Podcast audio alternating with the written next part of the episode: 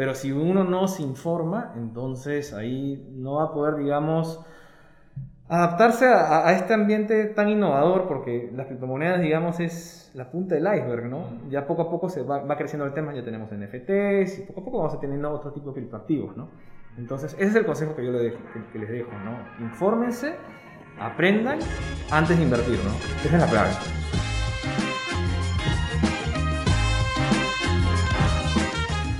Estás escuchando Web3, donde hablamos de blockchain, cripto, DeFi, NFTs, el metaverso y todo el presente y futuro del Internet.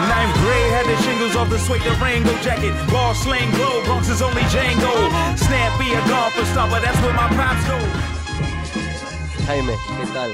¿Cómo estás? Super Diego, ¿qué tal tú? ¿Cómo vamos? Todo bien, acá necesitado de tus consejos. Había una corrección en el mercado este año y me interesa saber, porque no hemos hablado mucho en las últimas dos semanas, sobre qué estás haciendo. Sin dar consejos financieros, cuéntame qué te está llamando la atención, en especial por el lado más de tal vez de DeFi y de todas estas cosas locas que tú siempre me cuentas que, haces. Mira, bueno que lo menciones porque, digamos, DeFi sí estoy metido, eh, NFTs no tanto, es un espacio que me encantaría conocer más, pero aún no me aventuro. Eh, pero ya les puedo contar más adelante qué cosas he venido haciendo en ese espacio. Pero más tiempo le dedico a investigar a todo este espacio de DeFi, lo que vendría a ser las finanzas descentralizadas. ¿no? Y sí, nuevamente, nada de lo que conversamos acá o con nuestros invitados constituye como un consejo de inversión, sino más es un tema de que vayan, hagan su tarea, investiguen. Y un poco lo que he estado haciendo yo es investigar diferentes estrategias para obtener eh, rentabilidades sobre los tokens que ya tengo, de los que ya he comprado. Entonces, muchos a veces lo que hacemos es simplemente nos descargamos un app de alguno de estos este, brokers de, de criptos o de, o de bolsa y compramos compramos barato, vendemos caro y, se dedica un poquito a, eso. O simplemente compras para mantener. Hay muchos que compran caro y, venden barato. Ese, es el error, ese es lo que normalmente termina sucediendo más. Esa es la parte más fácil, pues, ¿no? Pero bueno, eh, de hecho, ahí todo lo que es eh, DeFi, lo que viene a hacer es cómo empiezo a hacerle uso a todos esos tokens, ¿no? Y hay, eh, hay muchas estrategias para poder generar rentabilidades que van desde el 1% al 5, 20, 100, 1000, el apetito de riesgo es ahí lo que, lo que va a depender, ¿no? Entonces, eh, hay, hay, yield farming, hay, eh, hay, para hacer staking, ¿no? Todo depende de cuál protocolo estás utilizando. Em, y así como eso, hay diferentes, eh, digamos, maneras de poder generar ciertas rentabilidades, ¿no? Entonces, por ejemplo, en mi caso, em, alguna de las cosas que he venido haciendo es eh, yield farming, ¿no? O sea, proveer liquidez a uno de los protocolos con la idea de eh, obtener una rentabilidad, Y mientras, conforme vas investigando las diferentes opciones que hay, vas encontrando, y esto es lo fascinante del mundo de blockchain, o de DeFi también en especial, este concepto de composability, el que puedes ir creando una solución encima de la otra. Y como todo es open source, es, lo hace mucho más fácil. Entonces, hoy existen protocolos que permiten hacer eh, préstamos, otros que permiten eh, generar eh, algún tipo de, de, interés sobre lo que tú pones. Y hay unos que lo que han hecho es optimizarlo todo, ¿no? Entonces, el capital que tú le pones, ellos van y lo colocan en diferentes plataformas y te van dando una versión mejorada de lo que tú manualmente hubieras podido hacer. Entonces, acá hay un montón de investigación, de meterte a leer los white papers, a leer los protocolos. Eh, una de las maneras que, muchos como yo nos enteramos de lo que está pasando es a través de Twitter, siguiendo ciertas personas que están todo el tiempo investigando, participando de comunidades en Discord. Eh, y es interesante, pero nuevamente, todo esto viene con su respectivo riesgo. Pero para eso también existen otras alternativas, que son las stablecoins, que vienen a ser las, eh, digamos, las criptos que están a la par con el dólar, ¿no? Y de hecho es un tema que hemos... Como su copia digital, ¿no? Es, eh, claro, es, una manera de cómo generar como que un gemelo, por decir así, de, de, un activo real, en este caso, por ejemplo, el dólar, ¿no? Pues se, llama, eh, se le llama un pegged, ¿no? Está pegged al dólar.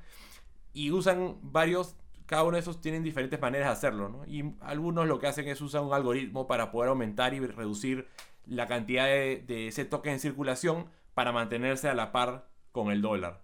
Y ese ahí, por ejemplo, también te permite poder generar una rentabilidad al, sin el tema de la volatilidad. volatilidad ¿no? Entonces, investiguen, pero hay un montón de cosas muy interesantes en DeFi y tenemos, antes, digamos que uno solo escuchaba de esto en Ethereum, pero ahora hay en Binance Smart Chain, hay en Polygon, en está este Terra, eh, qué sé yo, te puedo seguir nombrando diferentes, Avalanche, Solana, hay un montón de protocolos. La cosa es que vayan, investiguen, está súper interesante. Todo eso tiene relación con nuestro invitado de hoy. Hoy día tenemos a Carlos Bernós, él es country manager de Buda.com. Para los que no saben qué es Buda.com, Jaime, ¿cómo lo describirías? A ver, seguramente él, lo explicó mucho mejor que yo, pero eh, ellos son una plataforma para poder invertir en criptos eh, de una manera segura, a buen precio eh, y poder, eh, digamos, comprar para, para poder, con una mirada más a largo plazo de poder retener tu valor. Ellos han escogido específicamente ciertos, ciertas criptos, no todas, sino algunas cuantas, donde ellos realmente están súper estudiosos y, y confían en el valor de esos proyectos, ¿no? que hoy en día con la cantidad de criptos que existen uno podría sentirse este, abrumado y no sé a dónde ponerlo, pues acá ellos han escogido, eh, como digo, bien estudiosamente a cuáles apostarles, ¿no? Sí, creo que eso fue algo que, resaltó para mí en la conversación y de lo que contaba Carlos, que es la seguridad que ellos buscan ofrecer, ¿no? Que, sea más parecido a un banco, que es lo que al final de cuentas más se quieren parecer que literal otra plataforma donde te ofrecen los cientos de cientos, si no es. miles de tokens que hay que puedes invertir hoy en día, sino incentivan a sus usuarios a aprender, ellos también los educan a través de su blog. Entonces ha estado muy interesante la conversación, hemos hablado de Bitcoin, hemos hablado de algunas de las mejores prácticas de inversión, hemos hablado de cómo se logra la adoptación de cripto, blockchain em, en la sociedad, en un aspecto financiero especialmente. también un poco el, algo que muchas personas me preguntan, ¿no? ¿y ¿qué cosa le da valor a Bitcoin? ¿no? Y, ahí esa conversación la hemos tenido en este episodio con Carlos. Em, y también, y eso nos lleva a, la otra reflexión, ¿no? ¿Y qué le da valor al dólar? Entonces, un poquito vamos a ir viendo eh, esto eh, en, la conversación. Y lo interesante también es que Carlos, dentro de todo, aparte de ser el country manager, tiene como que varios sombreros. Y uno de ellos es el tema del compliance, ¿no? Porque es, este tema, eh, si bien Perú, digamos, la, regularización no está ahí todavía, lo que sí está es el tema del lavado de activos, ¿no? Entonces, cripto se podría prestar muy bien para el tema del lavado de activos si es que no tienes una entidad como Buda que está como el intermediador que garantiza que todo eso que está saliendo por ellos, eh, la fuente es, es, segura, ¿no? es confiable. Entonces ellos brindan ese nivel de, de seguridad eh, a la hora de, trabajar. ¿no? eso a veces lo pasamos por desapercibido, pero hay ciertas plataformas que no te dan esa garantía. Eh, y nada, ahí vamos a conversar un poco también de de cómo es que uno, uno puede empezar a ahorrar en cripto, incluso hasta obtener rentabilidades, eh, pues va a estar súper interesante. Así que los dejamos con nuestra conversación con Carlos Bernós de Buda.com. Vamos. Carlos, ¿qué tal? Gracias por venir a Web3. Un gusto tenerte. Hola Diego, hola Jaime. Gracias por la invitación. Cuéntale a todos los que nos están escuchando y viendo acá por YouTube, ¿qué haces? Ya, eh, bueno, yo soy Carlos Eduardo Bernós, eh, soy economista de la Universidad del Pacífico y actualmente soy country manager de Buda.com en Perú. Eh, Buda.com es un exchange de criptomonedas, una plataforma de intercambio de criptomonedas donde puedes dar tus soles y nosotros te damos cripto a cambio. Es una, un exchange, como le dicen, ¿no? Es un exchange que fue fundado en Chile y que luego, digamos, expandió sus operaciones y ya tenemos presencia en Colombia, Argentina y Perú. ¿Hace cuánto te sumaste al team de Buda? Eh, ya estoy pronto a cumplir un año. Ajá. Buda, ¿no? Sí, en febrero, en febrero ya cumple un año ya. dentro de Un Buda. año de locos en el mundo de, de Web3 cripto, de todas maneras. Bueno, por suerte me tocó un año donde, digamos, han habido muchas novedades a nivel de la adopción de Bitcoin. ¿no? Fue un año muy activo y, y donde, digamos, a nivel institucional Bitcoin ha conseguido mucho respaldo a comparación de otros años. ¿Y cómo si llegaste a Buda? Eh, ¿Cómo sí llegué a Buda? Bueno, yo conozco Buda desde el 2018-2019, cuando yo trabajaba en Interbank y me toca eh, analizar a Buda como empresa en sus inicios. Entonces ahí fue cuando recién tuve, digamos, contacto con el mundo de las criptomonedas y yo no sabía nada, ¿no? Eh, y tuve que estudiar qué era una criptomoneda, qué era el blockchain, tuve una conversación, digamos, con, con el gerente general de Buda en Chile, con su gerente legal, con, otros, con otras personas dentro de Buda, ¿no? Entonces, eh, bueno, a mí, a mí me quedó, digamos, un muy buen recuerdo en, en- en la cabeza, ¿no? Eh, me gustaba mucho el modelo y, y la propuesta de valor que traían. Y, y ya cuando estaba dentro del mundo fintech, vi que estaban buscando un country manager para Perú, ¿no? Eh, y bueno, postulé y quedé, ¿no? En el proceso.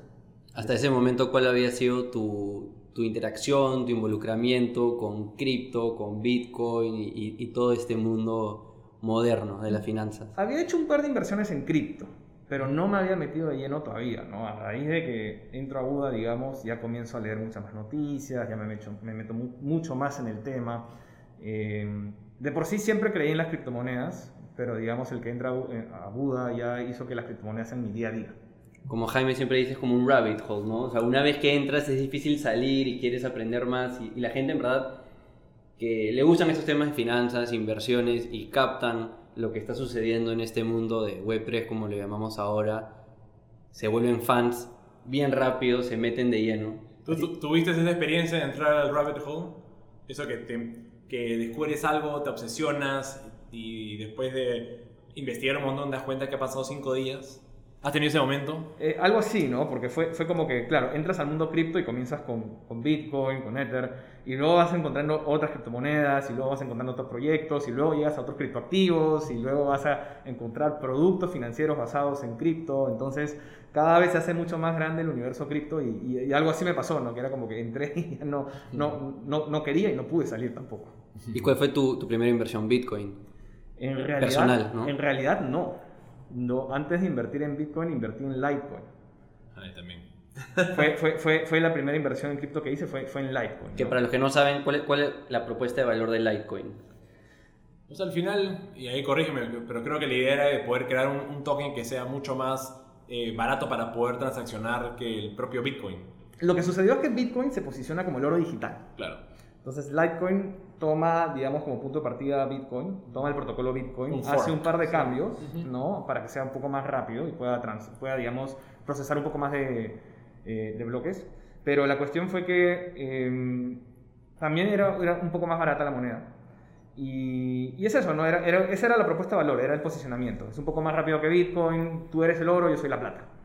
Eh, me gustó en ese momento, pero no sabía tanto el mundo cripto, ¿no? Entonces dije, esta es una... Comencé así, ¿no? Esta es una inversión en la cual yo puedo asumir el riesgo. Pero ya luego poco a poco fui estudiando las características de Litecoin y comencé a comparar Litecoin con Bitcoin.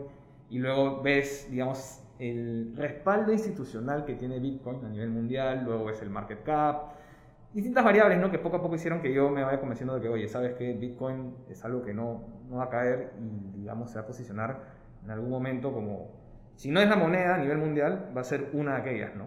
Entonces, este, eso, digamos, me jaló mucho la atención, ¿no? Para seguir explorando y, y ya después me metí en otras criptos, ¿no? Poco a poco. Y tú que trabajas en finanzas y trabajabas desde antes en finanzas, ¿te acuerdas ese momento cuando te hizo clic de, oye, tal vez debería dedicar mi carrera, mi futuro, a transicionar de este mundo pre-cripto a ya todo este mundo de Web3 y, y, digamos, invertirle más tiempo? Eh, En realidad, no, no es que yo me quería meter directamente a cripto. En realidad, yo, yo donde vi el potencial fue fintech.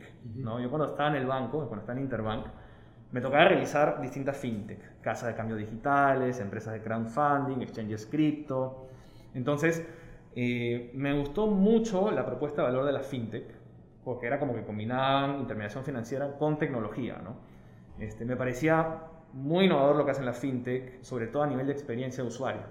Entonces, eso hizo que yo me metiera mucho en el tema y, y quiera entrar en el fintech. Ahora, dentro de fintech hay muchas ramas, pero habían dos que me llamaban la atención, ¿no? Cripto y bancos digitales. Entonces, en algún momento dije, pucha, si, si hay algo que quiero para mi carrera es trabajar en una empresa que vea criptos, ¿no? Y llegaba la oportunidad, se me dio y, y acá estoy. Pues. ¿Y qué fue lo que te llamó la atención de, de Buda? O sea, ¿qué visión tienen ellos que a ti te convenció de que deberías trabajar ahí? Es que la visión de empresa, eh, ellos creen, o sea, Buda es un exchange muy particular, ¿ya? Porque hoy en día tú tienes muchos exchanges y la mayoría lo que hace es incorporar criptomonedas y criptomonedas, o sea, tú puedes encontrar 20, 30 criptomonedas, ¿no? Y, y, y Buda.com no es así. Buda.com tiene 5 nada más. Y una de esas criptos las incorporamos recién en agosto del año pasado. ¿Cuáles vienen a ser esas 5? Eh, Bitcoin, Ether, Bitcoin Cash, Litecoin y USDC. Entonces, eh, o sea, ¿por qué un exchange como Buda, que tenía tanta presencia en el mercado chileno, tiene solamente 5 criptomonedas? ¿no? Y eso va mucho con la visión de la empresa, ¿no? Y la visión de la empresa es, oye, hay que conectar el mundo a través de un único medio, ¿no?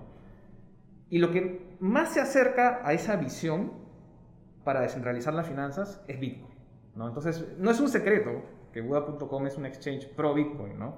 Y es por eso que recientemente en Chile hemos sacado créditos con Bitcoin en respaldo, ¿no? Y no otra criptomoneda. Porque somos una, un, un exchange pro Bitcoin y eso no lo escondemos para nada. De esas 5 Jaime, ¿tú has comprado todas o no? Debo tener algo de Bitcoin Cash, eh, pero creo que cuando hizo fork, que mis bitcoins se partieron en dos y quedó el, el, no, sé- no sé si llamar el original, pero tienes Bitcoin Gold y Bitcoin Cash y me quedé con ambas. Eh, pero en un lado de estar. No tenía mucho, pero creo que ahí eh, Bitcoin realmente generó, se distanció bastante de esta otra, de este otro fork.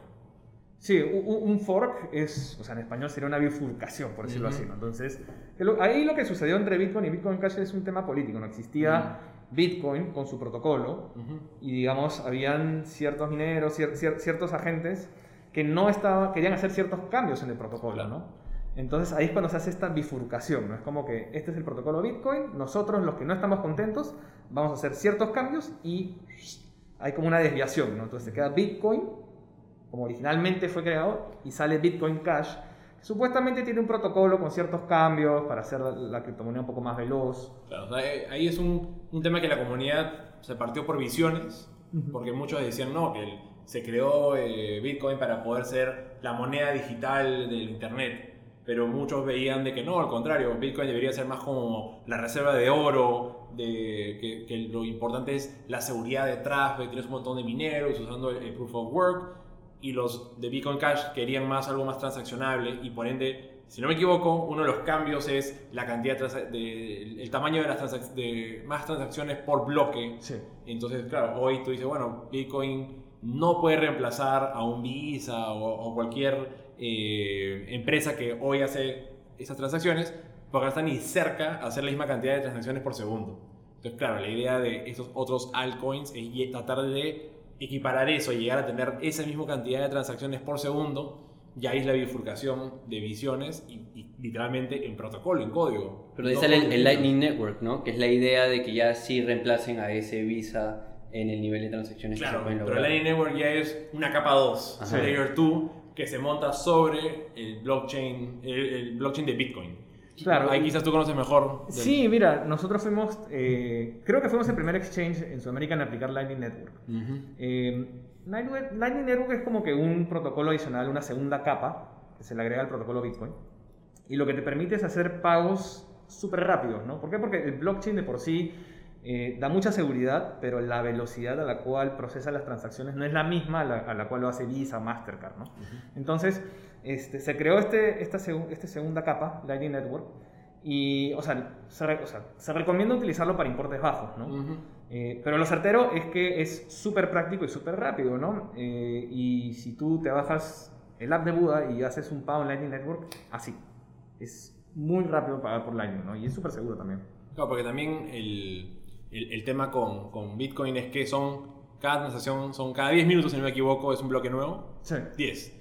¿no? Entonces, cada 10 minutos realmente puedes poner un bloque y dependiendo de qué tan certeza quieres tener de que la transacción se ha realizado con éxito y que es inmutable, es que esperas una cantidad de confirmaciones. Entonces, imagínate, seis confirmaciones en Bitcoin, en el, en el blockchain de Bitcoin, estamos hablando de una hora. Claro, puede, puede o sea, Es lento. Pero por la saturación de la red, ¿no? también, ¿no? De que, y eso, que si tu transacción entra en, en- en esos blo- en, en ese bloque y después ya pasan otros cinco bloques después, ya sabes de que las probabilidades de que se cambie seis bloques en el pasado es casi imposible. Ujú. El layer 2 lo que viene a hacer es utiliza la, la- el layer 1 en el sentido de que es el- la, la versión final, el ledger final, pero utiliza off-chain encima para hacer mucho más rápido, mucho más barato las transacciones y es muy muy barato. Pero nuevamente, como tú dices, el- ahí es para, para hacer cosas, para enviar cosas mucho más chicas. Sí, como si, por ejemplo, si quisieras comprar un café, Claro.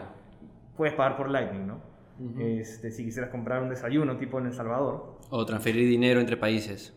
Eh, claro, si es un importe pequeño, Lightning es muy bueno, ¿no? Ujú. Ahora, ya si estamos hablando de un importe un poco más grande, ahí ya vamos por el ducto normal, ¿no? Por ejemplo, ahora que mencionas lo del Salvador, conozco de una empresa que se llama Strike, de alguien que he mencionado antes en este podcast que se llama Jack Mahler, que fue uno de los que ayudó a, a los del Salvador a implementar todo su sistema de Lightning Network para que puedan hacer transacciones en el día a día y también eh, recibir todas las remesas del extranjero, que ahora también ha entrado a Argentina. Argentina, sí.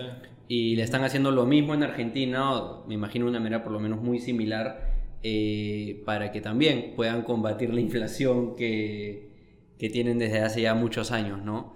Ese tipo de propósito dirías que es uno que comparte Buda, uno de ayudar a las personas, en especial de países que están combatiendo la inflación y tal vez su moneda local está perdiendo valor de manera consistente a tener un acceso muy simple eh, para, de nuevo, comprar, transferir estas criptomonedas que en teoría la promesa es que, en especial la de Bitcoin, van a no solo sostener su valor en el corto plazo, sino a la larga van a ser, eh, su precio va a elevarse considerablemente, ¿no? O sea, nuestra idea siempre ha sido descentralizar las finanzas, ¿no?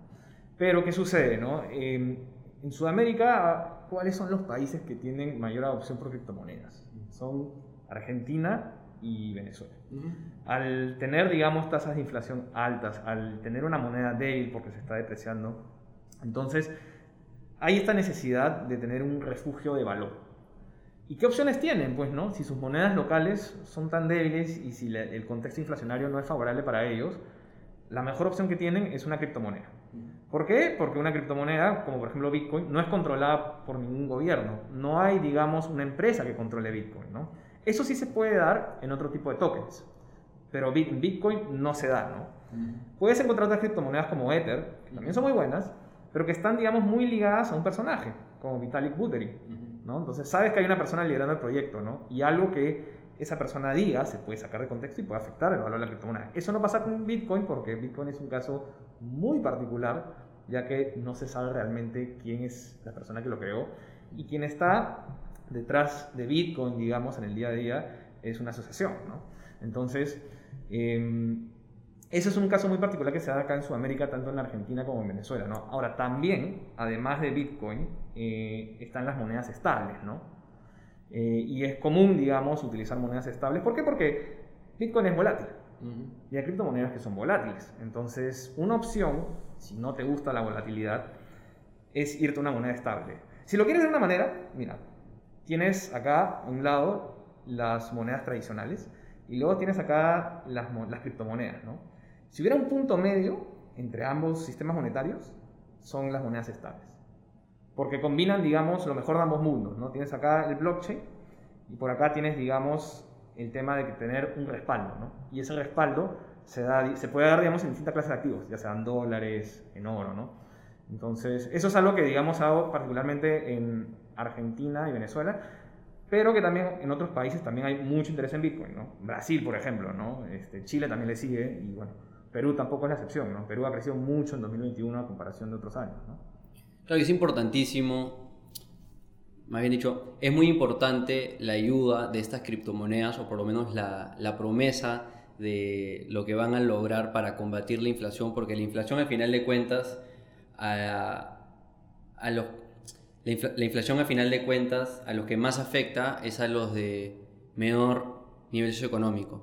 En primer lugar porque naturalmente eleva los costos considerablemente de todos los productos de canasta básica que son básicos para vivir, eh, pero también porque las personas, digamos, de un mayor nivel socioeconómico tienen otros caminos para proteger sus, inversiones, para proteger su patrimonio, por ejemplo, pueden comprar, eh, pueden comprar casas, pueden comprar departamentos, cosas que sostienen su valor y son, digamos, una manera de protegerte contra la inflación, pero las personas de nivel, de nivel económico más bajo no tienen esa oportunidad y entra Bitcoin y monedas similares que por tener, digamos, un número limitado de monedas, eh, la idea es que su valor es un hedge contra la inflación, ¿verdad? O sea, la tecnología misma protege a la gente y es algo que es muy accesible. No necesariamente tienes que comprar un Bitcoin a 50 mil, 40 mil, 70 mil dólares, cuanto cueste, sino puedes comprar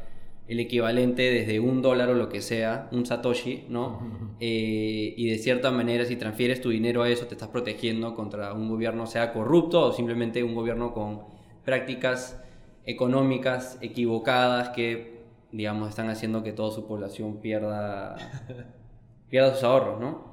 Ahora, dentro del mundo de los tokens, igual tienes algunas que sí son inflacionarias, otras que no. O sea, porque, por ejemplo, la- eh, Bitcoin sabemos que hay un, hay un máximo. En teoría, Ethereum se va, va a ser de, de, ¿cómo dice? Deflacionaria. Ahí, por ejemplo, no sé si tú conoces también bien cómo es que... En Ethereum el- tienes eh, una oferta limitada por año, Ok. pero digamos no es como Bitcoin que van a existir solamente 21 millones de Bitcoins y ahí queda, ¿no? Ya no se mina más Bitcoins, ¿no? Ujú. Entonces, eh, en Ethereum, digamos, funciona de manera distinta, pero también hay que entender que este, Ethereum tiene un protocolo distinto porque se, digamos, nació con, en Proof of Work, pero Sí. digamos va, va a migrar a Proof of Stake. Stake. Entonces, este, hay monedas que sí se dicen que son inflacionarias más que otras, ¿no? Hasta se puede decir que, que Bitcoin es, inclusive hay algunos que dicen que, es deflacionario, ¿no? Ujú. Pero lo, lo- lo certero, y, y- y volviendo al tema de- de- de- del valor de la propuesta tecnológica de Bitcoin, es que cuando hay inflación, y bien comentaste, la gente que tiene muchos recursos de socio- sectores socioeconómicos A y B, tiene muchas alternativas para mover su- sus fondos, ¿no? Ujú. Entonces, ah, ok, escucha, mi moneda cayó, ya pues me escudo en otra moneda. Ujú. O lo meto en propiedades, ¿no? Pero cuando eres de recursos bajos y te pega, ¿qué haces, no? ¿En qué te escudas, no? Entonces tú para eh, acceder a, a una criptomoneda como Bitcoin, lo único que necesitas es una conexión a Internet. Nada más. No necesitas tener un importe mínimo para comprar un Bitcoin, ¿no? No tienes que comprar un Bitcoin. Puedes comprar fracciones de un Bitcoin, ¿no? Entonces, e- ese, digamos, e- es el gran valor que trae Bitcoin y las criptomonedas, ¿no? Tú puedes entrar a este mundo con una simple conexión a Internet y puedes transferir valor económico de un dispositivo a otro, ¿no? El problema es que, que las personas, que el común de la gente entienda cómo funciona el sistema, va a tomar un tiempo y es por eso que la educación financiera es muy importante. Tenemos que reforzar, digamos, constantemente qué es lo que uno tiene que hacer. Tienes que cuidar tus inversiones, tienes que cuidar tus credenciales de acceso y, cuando la gente es descuidada o no presta mucha atención, se pueden dar estos casos de fraude o estafa que hoy en día están en la prensa, pues. Y lo interesante de lo que tiene ahora El Salvador, que también se está replicando en Argentina con el Lightning Network y Strike, por ejemplo, es de que la población realmente ni siquiera tiene que saber, necesariamente, obviamente ayuda a que sepan, pero no necesariamente tienen que saber de que toda esta infraestructura es sobre Bitcoin.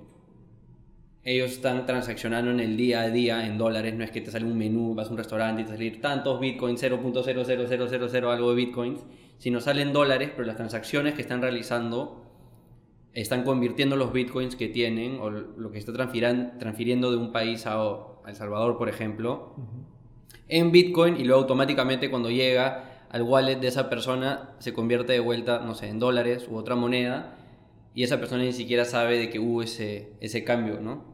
Sí, y, y la propuesta de Salvador es muy interesante porque no solamente prepararon la infraestructura del país, ¿no? Sino que también juntaron un grupo de gente para capacitar a la población. Y, y- y esto pasó en El Salvador, ¿no? Te tocaban la puerta y te, te- entraba alguien a tu casa y te decía, oye, te voy a enseñar a utilizar el Chivo Wallet, que es la billetera digital donde tú vas a recibir, eh, reci- creo que recibías 30 dólares equivalentes en Bitcoin. Este, entonces, este, digamos, lo que ha hecho El Salvador hoy en día, o sea, fue algo impresionante porque a nivel de propuesta, ¿no? Porque Esto se anunció en junio del año pasado y en septiembre ya se está implementando, ¿no? Y, y, y el por qué El Salvador lo hizo, hay, hay muchos motivos, ¿no? Pero si lo vemos en un sentido económico, es porque su PBI, el 23% de su PBI estaba, o sea, provenía de remesas, ¿no? Entonces, ¿qué, qué, qué es lo que te propone o qué es, cuál es el- la propuesta de valor que te trae Bitcoin a nivel de remesas? Si tú comparas la comisión por uso de la red contra los Ujú. costos de transacción para utilizar, Visa o... bueno, más que Visa, Western Union, ese tipo de claro, cosas. empresas que se dedican a las remesas, te sale mu- mucho más barato hacerlo a través de Bitcoin. ¿no? Entonces, pero no solamente es el tema de- del costo económico, que puede significar un ahorro para la familia de bajos recursos, ¿no? también es la inmediatez con lo que lo puedes hacer. Entonces, ¿por qué? Porque el sistema SWIFT, el sistema bancario SWIFT de transferencias, no es perfecto. Sí, yo la, la vez pasada hice una transferencia y fueron cinco días bien estresantes, déjame decirte, de- esperando que como que el, el dinero llegue de mi cuenta bancaria a otra en el extranjero. Más, los probablemente 50 dólares de comisión que te Exacto. pueden sacar los bancos. Y, y- y de por sí han habido mejoras, ojo, ah, porque la otra vez hice una transferencia al exterior desde, desde el app de mi celular. Y, y, o, o sea, sí, dos días después vi, vi los fondos en mi cuenta en el exterior, ¿no? Pero, pero si lo comparas con hacerlo a través de USDC, por ejemplo, que es un dólar digital, fue como que mandé fondos al exterior por USDC y... Segundos. O sea, no en segundos, pero... Porque el importe que mandé era, no era tan chico, pero digamos, este, en cuestión de 30 minutos ya estaba. Entonces, porque eso es, eso es lo que sucede con la tecnología, ¿no? La tecnología avanza y salen estas propuestas innovadoras. Y lo que comenzó como un experimento, que es Bitcoin, Bitcoin comenzó como un experimento, hoy en día, digamos ya después de 13 años, es una realidad. ¿no? ¿Y ¿Tú, tú dirías que ustedes en Buda, volviendo a Buda, son Bitcoin maxis hasta cierto punto? O sea, sé que están, tienen los otros cuatro coins, eh, pero por lo general tú dices de que como organización están confiando bastante en el futuro de Bitcoin, a diferencia de otros exchanges que, como tú bien mencionaste, tienen 30, 50 o más opciones para comprar. Es que a nivel cripto hay muchos modelos de negocio, ¿no? Eh, tú puedes tener este modelo de negocio donde tienes un exchange y tienes múltiples criptos. Ese es un modelo de negocio. Luego tienes un exchange donde puedes tener criptos, pero ofreces staking. Es decir, oye, dame tus criptos, o sea, le dices a tu cliente, dame tus criptos y yo los invierto en un pool, generar rentabilidad y después te doy un interés por eso, pues, ¿no? Ese es otro modelo de negocio. Y luego tienes el modelo de negocio donde, que es el nuestro, donde tal vez tienes pocos pocas criptos, pero tú lo que quieres desarrollar es productos financieros basados en cripto. ¿Qué productos financieros ya, ya han cruzado, digamos, del mundo tradicional al mundo cripto? Tarjetas, por ejemplo. Tienes tarjetas de crédito de débito, donde tu línea de crédito está en- determinada en función a, los, a, la- a las criptomonedas que tú dejas de respaldo. Tienes créditos, tienes pago de planillas, tienes Exchange Trade Funds, ETFs, que fue lo que sucedió en octubre del año pasado. Cuando ya- aprobaron el de Bitcoin. Sí, cuando ya aprobaron un, un ETF en Bolsa de Nueva York, en el cual se basaba en futuros de Bitcoin. Pero el siguiente paso va a ser que el ETF ya directamente invierta en Bitcoin. ¿no? Entonces, digamos, e- e- esto que te dice, ¿no? que todos estos productos financieros del mundo tradicional están pasando al, al mundo cripto. ¿no? Y acá en el Perú todavía no hay, digamos, un producto financiero cripto. No lo hay todavía, lo va a haber pronto. Eh, pero sí hay interés ya en las criptomonedas, ¿no? Y algo así ca- calientito, así reciente es que hace dos días el BCP comenzó a buscar un product owner especializado en criptomonedas. Lo cual te muestra que ya hay instituciones financieras tradicionales de peso con interés en el mundo cripto, ¿no? Lo cual es súper bueno. Yo creo, yo creo que es más que un interés, o sea, e- esto ya puede ser un poco, sonar un poco como conspiracy theory, pero a nivel mundial ya simplemente porque cuando estás en Twitter, estás en YouTube, viendo lo que dicen los whales, viendo lo que está sucediendo en el gobierno de Estados Unidos y los Congress hearings que, que- están habiendo y demás, hasta cierto punto yo ya siento que ya todos los bancos confían o sea, estos, gerentes generales, ge- gerentes financieros, no son tontos para nada, todo lo contrario, son las personas más inteligentes del mundo, seguramente.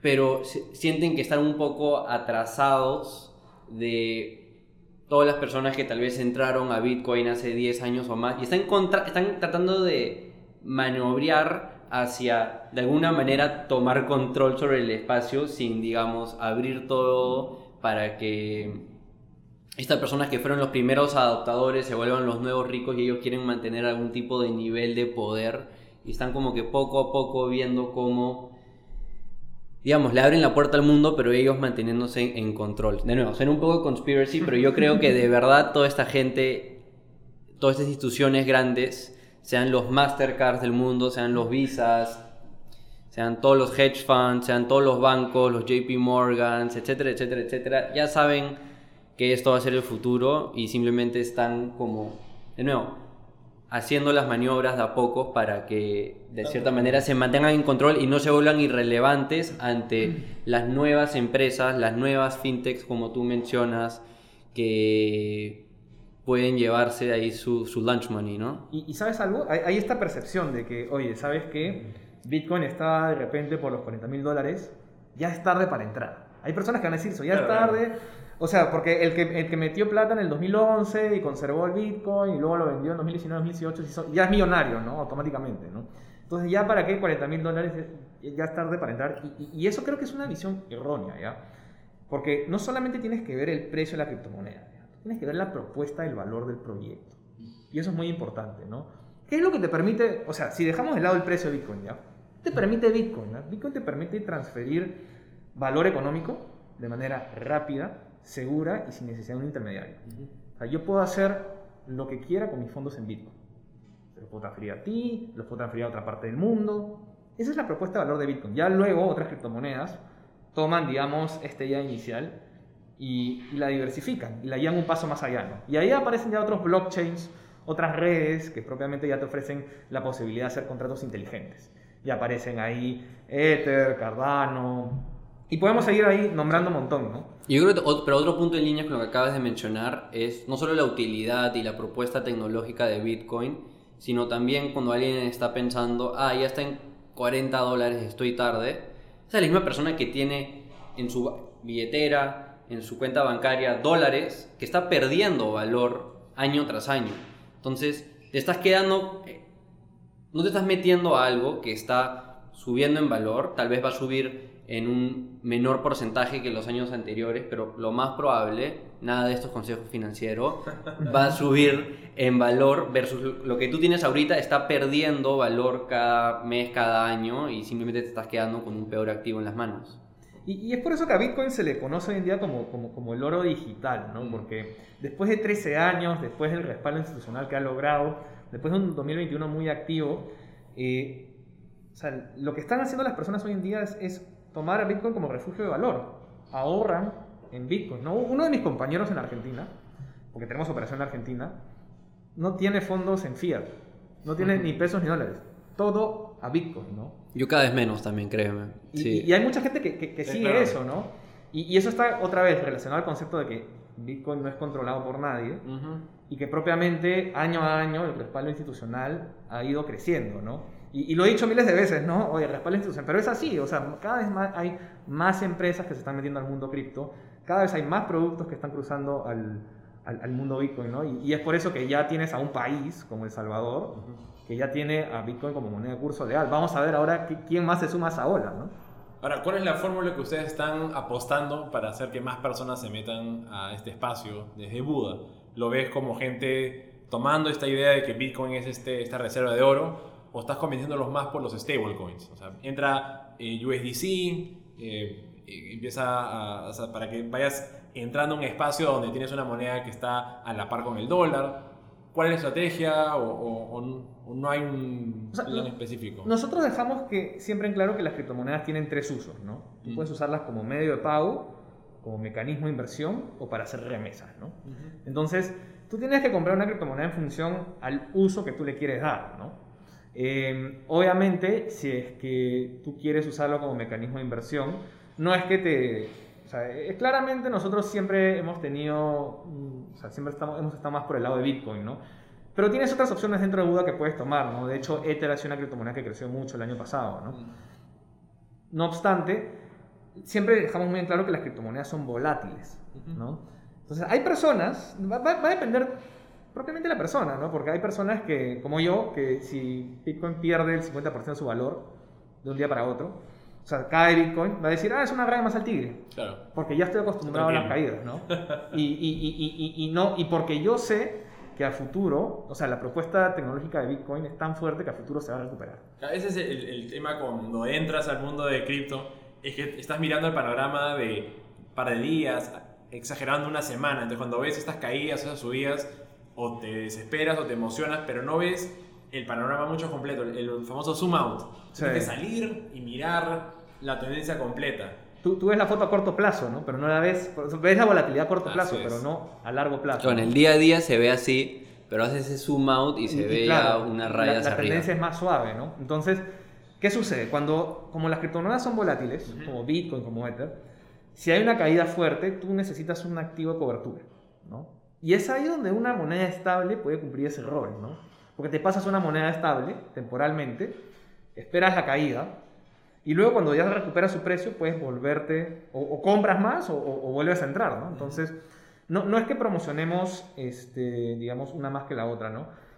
Pero nosotros como empresa hemos nacido cre- creyendo, digamos, el valor de Bitcoin, ¿no? Y es por eso que siempre vamos a apoyar Bitcoin sobre todo. Y tienes también la opción de, de armar un, un portafolio bastante diverso donde puedes tener estas apuestas en Bitcoin y Ethereum a largo plazo y querer eh, utilizar un stablecoin más para ganancias eh, fijas. O sea, ahorita en, en el mundo de DeFi lo que veo por un montón eh, son todos los yields sobre stablecoins. ¿no? Eh, yields que van desde el 10% hasta el 30 y tanto por ciento, dependiendo también tu apetito a, a cierto riesgo, porque hay protocolos que no están muy testeados todavía. eh, pero creo que ahí también ustedes, por ejemplo, cuando alguien saca préstamos, ustedes eh, utilizando su Bitcoin como colateral para sacar, me imagino, en USDC, No, no, no. ¿en qué? En qué- el- el- A- ahorita, este, este producto que hemos sacado en Chile, que son Sí. los créditos con respaldo en Bitcoin, sí. eh, se dan en pesos chilenos. Ok, ah, ya, entonces la moneda local, eh, pero básicamente a fiat.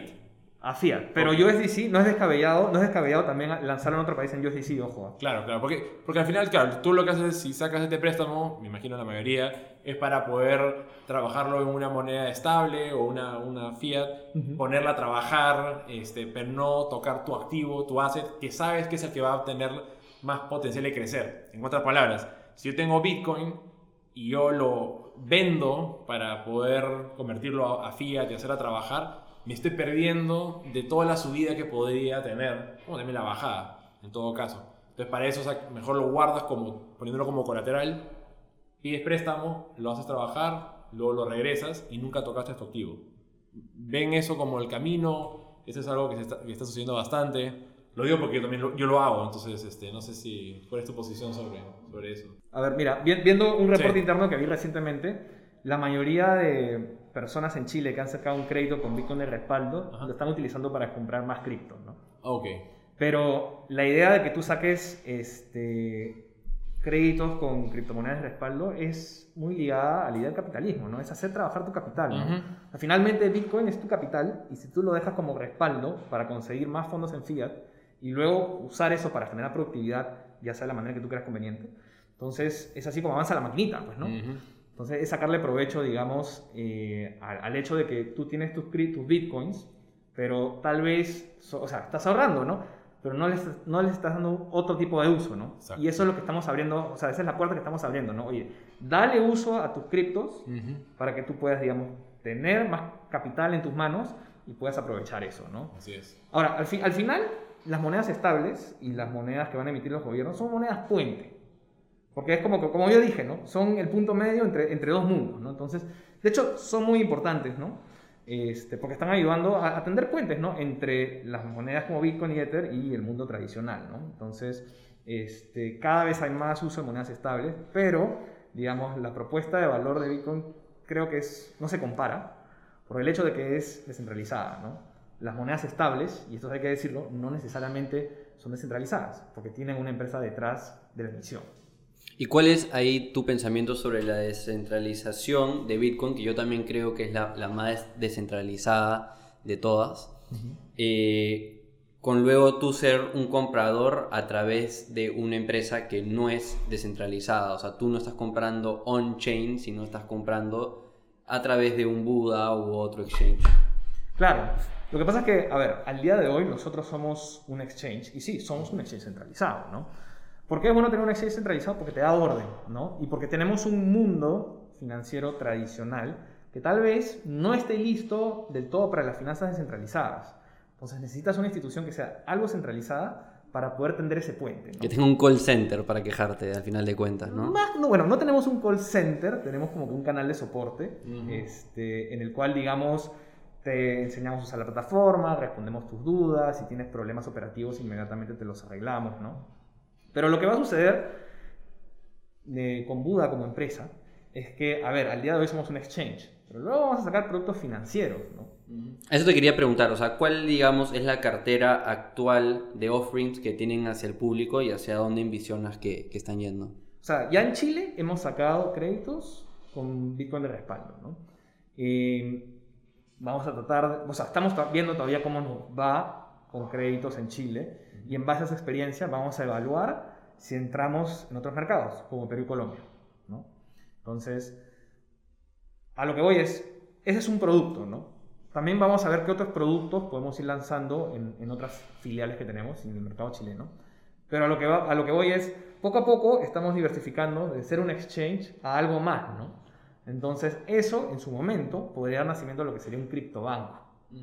Entonces, es ahí a, donde se podría llegar a largo plazo, ¿no? Entonces, e- esa, digamos, es a donde se va a transitar.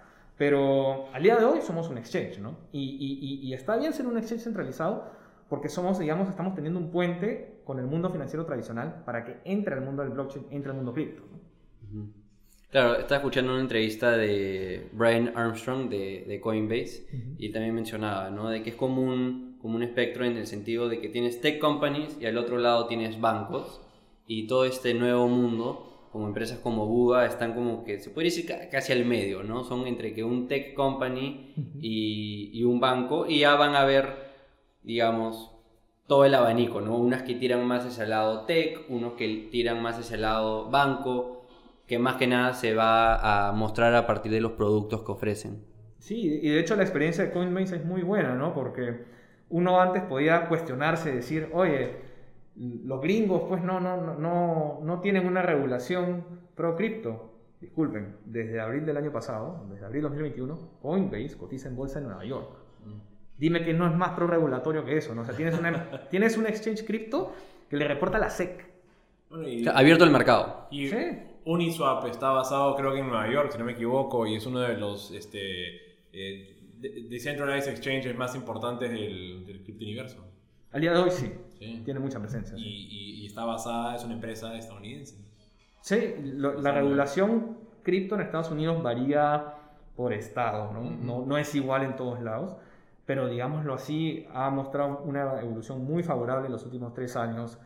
Eh, los, los bancos de por sí ya pueden custodiar criptomonedas, Sí. este, cada vez hay más puentes entre procesadoras de pago y bancos y, y- y ya tenemos, digamos, ETFs que cotizan en bolsa en Nueva York, ya tenemos una empresa como Coinbase que cotiza en bolsa. Entonces, mi- mi- mira hacia dónde va el mercado, ¿no? Todo se está moviendo poco a poco, len- lento, Sí.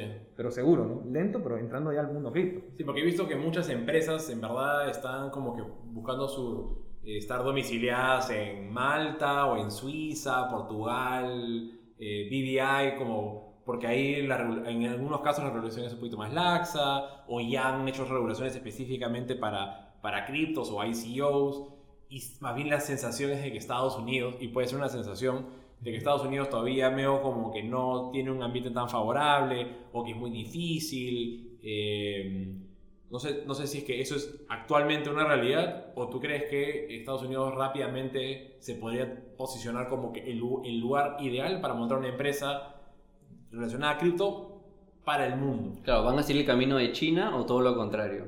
N- Yo, creo que todo lo contrario. Yo creo que todo lo contrario. Eh, ¿Por qué? Porque el camino de China ha sido prohibir, digamos, Bitcoin, prohibir la minería, Sí. este, y, y, bueno, impulsar su propia moneda, es su moneda estable digital, ¿no? Estados Unidos no va por ese camino. Claro, porque te lo decía específicamente porque, por ejemplo, empresas como Binance tiene Binance.com, Binance.us, Ujú. porque están separando Estados Unidos y el resto del mundo. Eh, FTX hace lo mismo. Entonces, ¿por qué hay esa distinción? Eh, es un tema que al, al estadounidense se le regula distinto. Eh, yo, si monto una empresa en Estados Unidos de cripto, voy a tener que hacer un trato distinto a alguien que vive allá con alguien en el mundo. O sea, Un poco para saber si es que tengo una ventaja de no ser estadounidense a comparación de otro.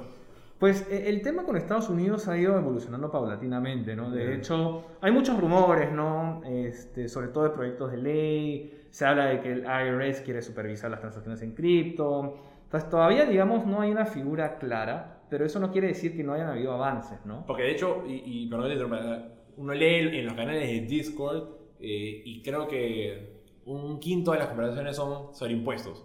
Y la Sí. gente dice, oye, ¿qué hago? Debería estar reportando esta pérdida, debería hacer wrap my token para así este, no tener que, eh, eh, tener que reportar el rebasing. O sea, como que empiezan a, a- a preocuparse mucho sobre el tema de impuestos, ¿no?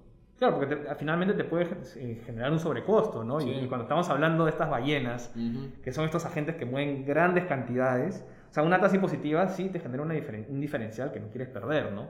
Entonces, eh, como te digo, Estados Unidos todavía no tiene una cosa. También su sistema es un poco complejo porque Mm. a nivel de estados varía, ¿no? Lo que tú encuentras en un estado no lo encuentras en otro. Pero una vez que Estados Unidos se meta de lleno a full, presiona el acelerador, o sea, tiene la oportunidad de, digamos, tener un ecosistema digital Pero tú ya lo, y, y ya lo ves en especial con Bitcoin sucediendo rápido. Por ejemplo, ya tienes toda una serie de alcaldes, mayors, que están percibiendo su sueldo en Bitcoin. Tienes atletas, por ejemplo, muchos de la NBA y del fútbol americano, del NFL, que también ya decidieron recibir todo su sueldo en Bitcoin.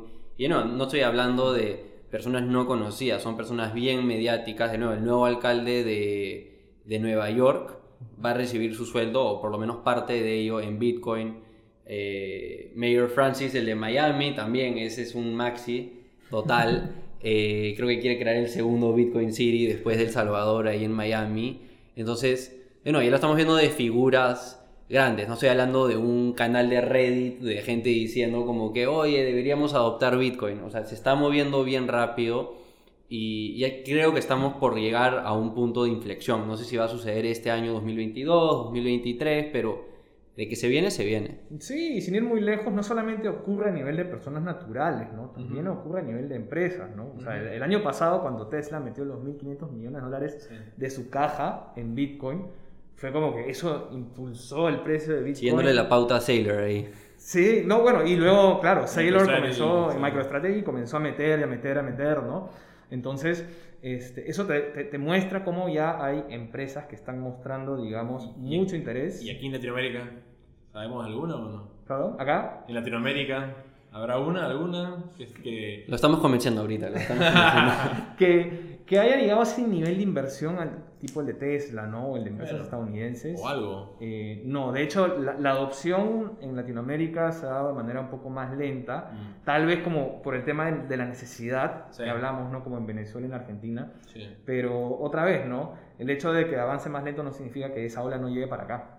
Y a nivel consumidor, tú que estás como country manager de Buda, imagino atiendes a miles de personas con sus problemas, con su ingreso a este nuevo mundo. ¿Cuáles dirías que son las principales barreras para la adopción? Al día de hoy, bueno, una de las barreras a la adopción es que todavía no hay, digamos, muchas empresas que lo utilicen como medio de pago, ¿no? Eh, ¿Por qué? Porque las empresas, algunas son muy tradicionales, tienen miedo a la volatilidad, esto de repente es muy nuevo para ellas, muy innovador. Entonces, esa puede ser una barrera, digamos, a la entrada, ¿no? Por el cual todavía no se masifica. Pero eso, o sea, el tema de, de adopción va a ser lento, pero va a avanzar, ¿no? Entonces, cuando yo miro las, las cifras de, pucha, cómo crecimos 2020 como Buda.com contra 2021 y, y comparo, ¿no? Fue- es como que el crecimiento 2021 fue muy fuerte en comparación de 2020.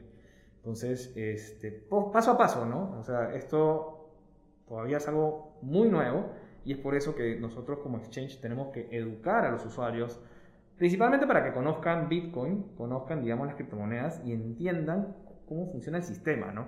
Sobre todo la custodia, que es algo que hay personas que no le dan importancia, ¿no? La custodia lo es todo, ¿no? Así como tú escoges un banco para gu- resguardar tus fondos, lo mismo tienes que decidir al momento de la custodia. Y hay muchas alternativas de Claro, porque ahora sale la opción de que cada uno de cierta manera su propio banco con su propio wallet y si pierdes tu wallet, pierdes tu clave, perdiste todo. O sea, el equivalente a ir al banco y decir, ah, quiero sacar esto y mira, no, ya no está tu dinero. o sea, eso le sucede a las personas cuando toman el riesgo de, de cierta manera, administrar sus propios fondos, ¿no? Claro, tú, puedes- tú tienes Si tres es que no opciones. trabajas con una empresa, digamos, que, que lo haga por ti. Es que tú tienes tres opciones de custodia, ¿ya? en términos simples. ¿no? Tú puedes descargar un software wallet, o sea, es un software de internet que es como tener tu wallet en tu computadora, y ahí tú te encargas de la custodia, ¿no? O sea, el, el software se encarga por- de, de la custodia por ti, pero digamos tú accedes al software, tienes tu contraseña, tú, decides, tú manejas todo el software, ¿no? Tienes la responsabilidad de cuidar muy bien tu contraseña, como también tu frase, tu seed phrase. Sí, ¿no? tu Tus, 12, semilla, ¿no? tus 12 palabras, este, o 24, si no me equivoco, dependerá del wallet. Apuntarlas bien, guardarlas en un lugar seguro. Dímelas, dímelas para... para no te preocupes, después si la dejo listada. si lo pierdes. sí. Pero Ahora- claro, ese es... Esa es, una, esa es una opción, ¿no? Ajá. Ahora, tienes la otra opción de dejar tus fondos en un exchange. Entonces, si compras criptomonedas en este exchange, ah, lo dejas acá en este exchange. ¿no? El tema ahí es que, ¿qué pasa si hackean al exchange? Ujú. Y el tema de hackeos no es ajeno, ¿no? Grandes empresas muy conocidas, no quiero decir cuáles, pero muy conocidas, han sido hackeadas y han habido criptos que han sido, desaparecieron, pues, ¿no?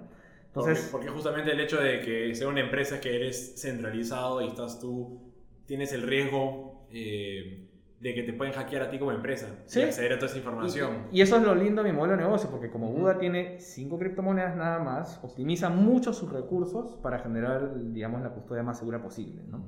Pero ah, dentro de las opciones de custodia, la más segura es la de tener un hardware wallet, ¿no? Ujú. Eso es como tener una USB y, digamos, tú conectar tu USB a la computadora y a través de la red mandar las criptomonedas a tu USB. Claro, si pierdes la USB, pierdes las criptos, ¿no? Pero ahí tienes, digamos, la semilla La, fra- la- la frase semilla que te permite que te permite recuperarla, ¿no? Y hay, y hay otras soluciones que tú ves que están por surgir para ese tema de custodia, para ayudar a las personas a que no solo esté seguro, sino también sea más fácil la gestión, de que no dependa de un USB o de una clave. Sí, mira, ha- han estado saliendo seguros en criptomonedas, ¿no? Entonces, este, son pocas las empresas que lo ofrecen, ¿no? Creo que Coinbase eh, eh, lo ofrece, ¿no? Para- Nexus Mutual. o sea, lo, lo bacán de este espacio de, de los seguros es que vas, van, conforme van auditando los diferentes protocolos, eh, digamos que los que te ofrecen el seguro dicen, ok, ya investigué, ya vi bien este de aquí, esto es lo que yo te puedo ofrecer de cobertura. Esta cantidad de Ether máximo, eh, este es el costo que vas a tener. En algunos que, por ejemplo, eh, Anchor, donde te dan un, este- eh, un porcentaje ya fijo de retorno, ellos lo que te dicen es, yo me quedo con el 2% de lo que tú generas de staking acá. Pero te doy la garantía que si el día de mañana hackean este protocolo y tenías X cantidad de B Luna haciendo staking, no lo vas a perder. ¿no? Sí. Te lo voy a repagar porque tú has sacado seguro conmigo. ¿no? Y cada uno de los diferentes protocolos tiene seguro, pero hay unos que son mucho más caros que otros. Y eso ha abierto una nueva industria, pues, ¿no? Que es seguros a criptoactivos. Entonces, es- eso es algo muy novedoso, algo que, que, digamos, otra vez no, no está avanzando tan rápido, pero sí hay al día de hoy, ¿no? Y, y- regresando al tema de las wallets, o sea, yo tengo una perspectiva donde al final, no, es como que, ¿cuál uso? ¿Uso A, uso B, uso C? En verdad que usar las tres. O sea, ca- casi llega un momento donde tampoco, o sea, yo tengo mi Ledger, ¿no? que es mi cold wallet, ¿no? es como un USB, lo conectas por USB a, a la computadora, y al final ese para mí sirve para eh, guardar la mayor cantidad de valor que, que- que quiero mantenerlo más protegido. Pero no es, una, no es una solución muy práctica si estoy en la calle y quiero enviarte plata o voy a una tienda, no voy a estar cargando mi ledger a todos lados y es como que, ah, ¿cuánto es? Dos dólares. Ya no necesito, voy a sacar mi ledger, voy a conectar Bluetooth al celular, clic, clic, clic, clic, clic en el aparatito. Eso no funciona. Entonces ahí tienes que tener ya un wallet, eh, Colt en el eh, Worm en el celular, pero luego cuando compras activos, eh, probablemente compres a través de Buda, ¿no? O Claro, es que- exchange y, y tienes esa combinación. Lo que tú dices, estás diciendo es que la, la, la, la, la custodia tiene que estar en función al uso que tú le vas a dar. Exacto. Si es que obviamente pues tú vas a hacer transacciones en criptomonedas todos los días de tu vida, ahí te conviene una warm wallet, o sea, una billetera a la cual tú tienes acceso por internet, la cual puedes usar frecuentemente. Pero si estamos hablando de que tenemos millones invertidos en Bitcoin o en otra criptomoneda y no los vas a usar frecuentemente, entonces no hay una necesidad de tenerlos en un wallet expuestos. Entonces ahí es donde están las billeteras frías o los cold wallets, a los cuales no se tiene acceso a Internet. Y es ahí donde el hardware wallet cumple esa función, ¿no? Al ser una Claro. billetera fría, porque tú solamente puedes acceder a través del dispositivo, ¿no? Entonces, Por ofrece ejemplo, la máxima seguridad, ¿no? Por ejemplo, tus NFTs, ¿no? O sea, te ahorraste, te compraste un NFT y no es como que el NFT lo estás transaccionando todos los días. Está guardado, esperando eventualmente un día fácil venderlo o qué sé yo. Lo guardas en tu cold wallet porque lo último que quieres es eh, que esté expuesto a, que te a que te hackeen tu cuenta y se lo lleven. Es un montón de plata.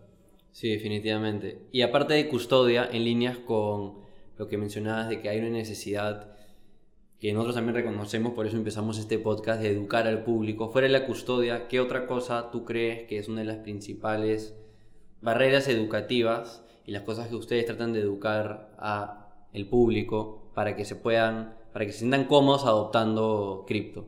O sea, algo que siempre decimos es que en criptomonedas no hay una ganancia o una rentabil- rentabilidad asegurada. No la hay. Y es, ahí, es un tema muy sensible porque hay personas que le sacan provecho a esto. Le sacan provecho, digamos, al hecho de que es una nueva tecnología y que es algo que pocos conocen, ¿no? Y es ahí donde vienen las estafas y los fraudes, ¿no? Eh, hay que tener en cuenta de que sí se puede generar rentabilidad en criptomonedas, ¿ya? Pero no te vas a hacer millonario de la noche a la mañana. Sí, el otro día vi un TikTok eh, de alguien que básicamente puso un diseño gráfico de, de Pokémon literal en, en TikTok y decía, mira, gané 750 dólares con este NFT que creé y vendí a la semana. Y yo como que, a ver, vamos a ver este proyecto.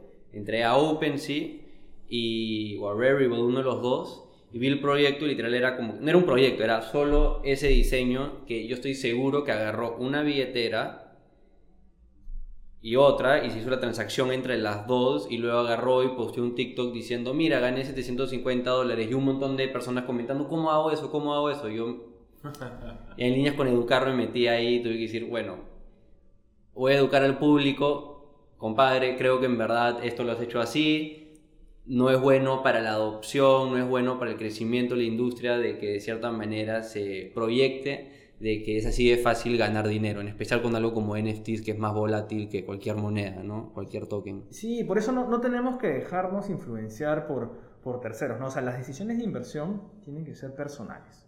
Uno tiene que hacer su research, obviamente. Bueno, do tiene- your own research. Eso es Sí. lo que hemos venido mencionando bastante en el, en el, en el programa. ¿no? y, y tienes que conocer el proyecto que está detrás, pero no dejar que terceros vengan y te digan, oye, ¿sabes qué? Eh, dame tu dinero que te lo voy a multiplicar. Eso no debería ser válido, ¿no? Eso, eso ya es extraño, eso ya... O sea, imagínate prestarles tus fondos a un tercero, ¿no? O sea, no te puedes dejar seducir por el discurso, ¿no? Recientemente este, Kim Kardashian y Floyd Mayweather han sido incluidos en una demanda por promocionar una criptomoneda de baja estabilidad y de baja reputación, ¿no? Claro, porque van, les bajan 500 mil dólares, o súbeme un par de posts o stories y ganan un montón de inversionistas es- ese proyecto y al final de cuentas pueden hacer un rug pull al mes ya ni siquiera existir o algo por el estilo, ¿no? Ahora, en- he visto muchas empresas que están ofreciendo yields eh, en base a stablecoins, eh, 15%, 20%, o sea, Ujú.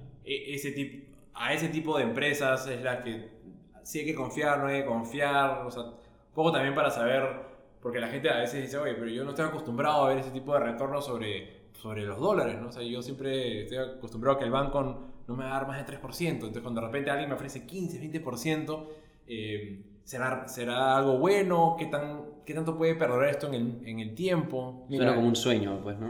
Eh, El problema es este, ¿ya? Que cuando tienes a estas empresas que te ofrecen staking por 15% o más, si tú le preguntas al usuario que dejó sus criptomonedas para hacer staking, cómo se estaba multiplicando el dinero, no te van a decir, no, no, no entienden cómo se hace, ¿no? No, no han explorado esa parte, solamente les interesó, oye, ¿sabes qué? Esto me genera una rentabilidad de manera pasiva, porque yo estoy durmiendo y estoy haciendo dinero y, y- y nada más, ¿no?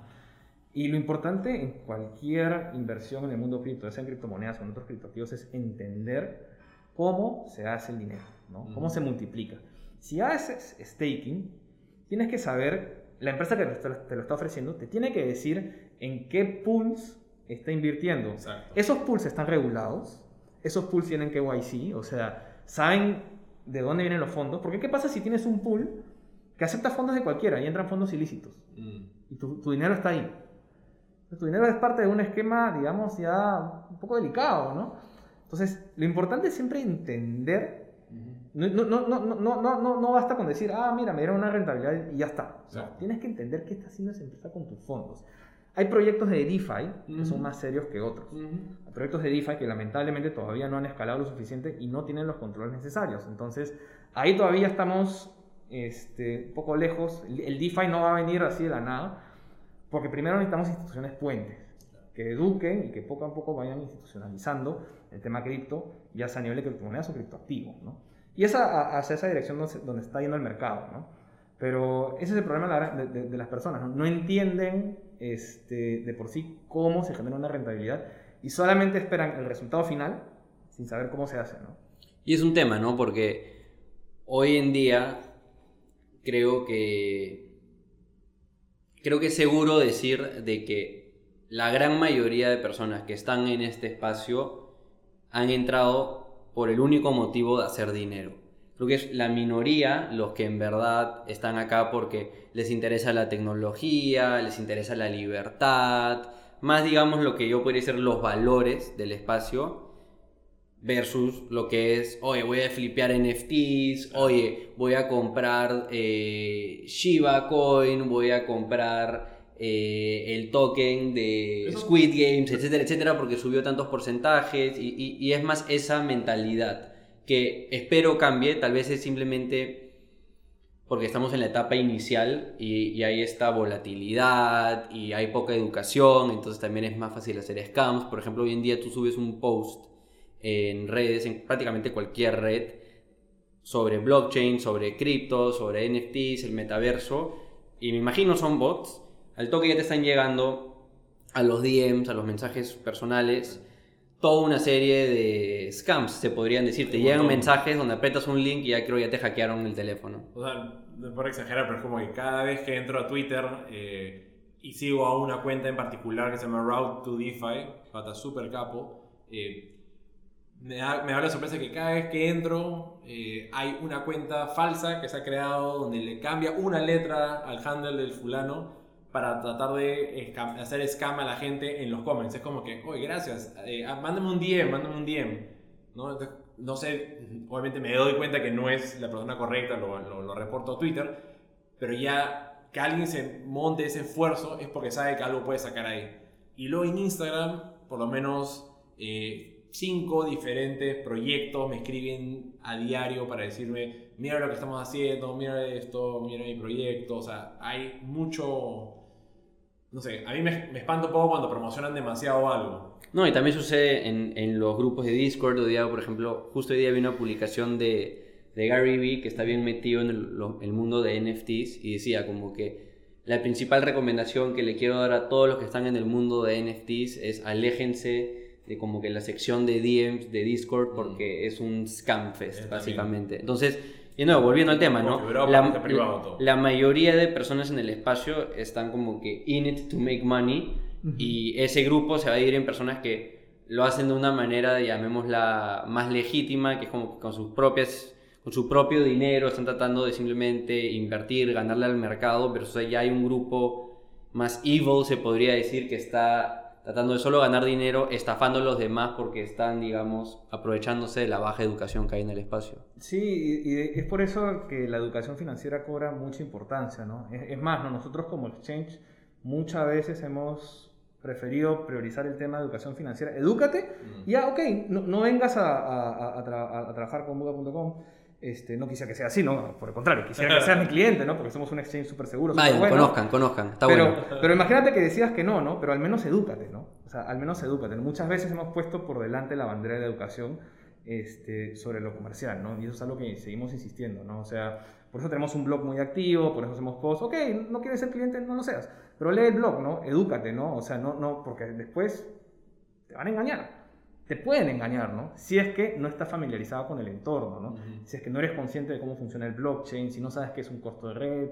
Después pueden venir estos famosos asesores financieros que te dicen cosas que no son y después las sorpresas, ¿no? Y la, la la gran sorpresa es, oye, una persona que esperaba tener una rentabilidad y lo está perdiendo todo, ¿no? Lo cual Qué, es lamentable. qué bueno que acá no damos ninguna recomendación No, financiera. no, y, y si es que alguna vez escuchan algo es porque eh, alguno ha hecho su investigación, pero igual siempre el mensaje es do your research. Y creo que a mí lo que me gusta mucho de este espacio, ya sea, ya sea DeFi o GameFi o NFTs o lo que sea, es que eh, uno está en el, en el asiento del conductor. ¿no? A veces cuando, cuando digamos, las inversiones más tradicionales, uno está dependiendo en ese administrador de fondo y ellos y van a hacer magia y te van a conseguir esas rentabilidades.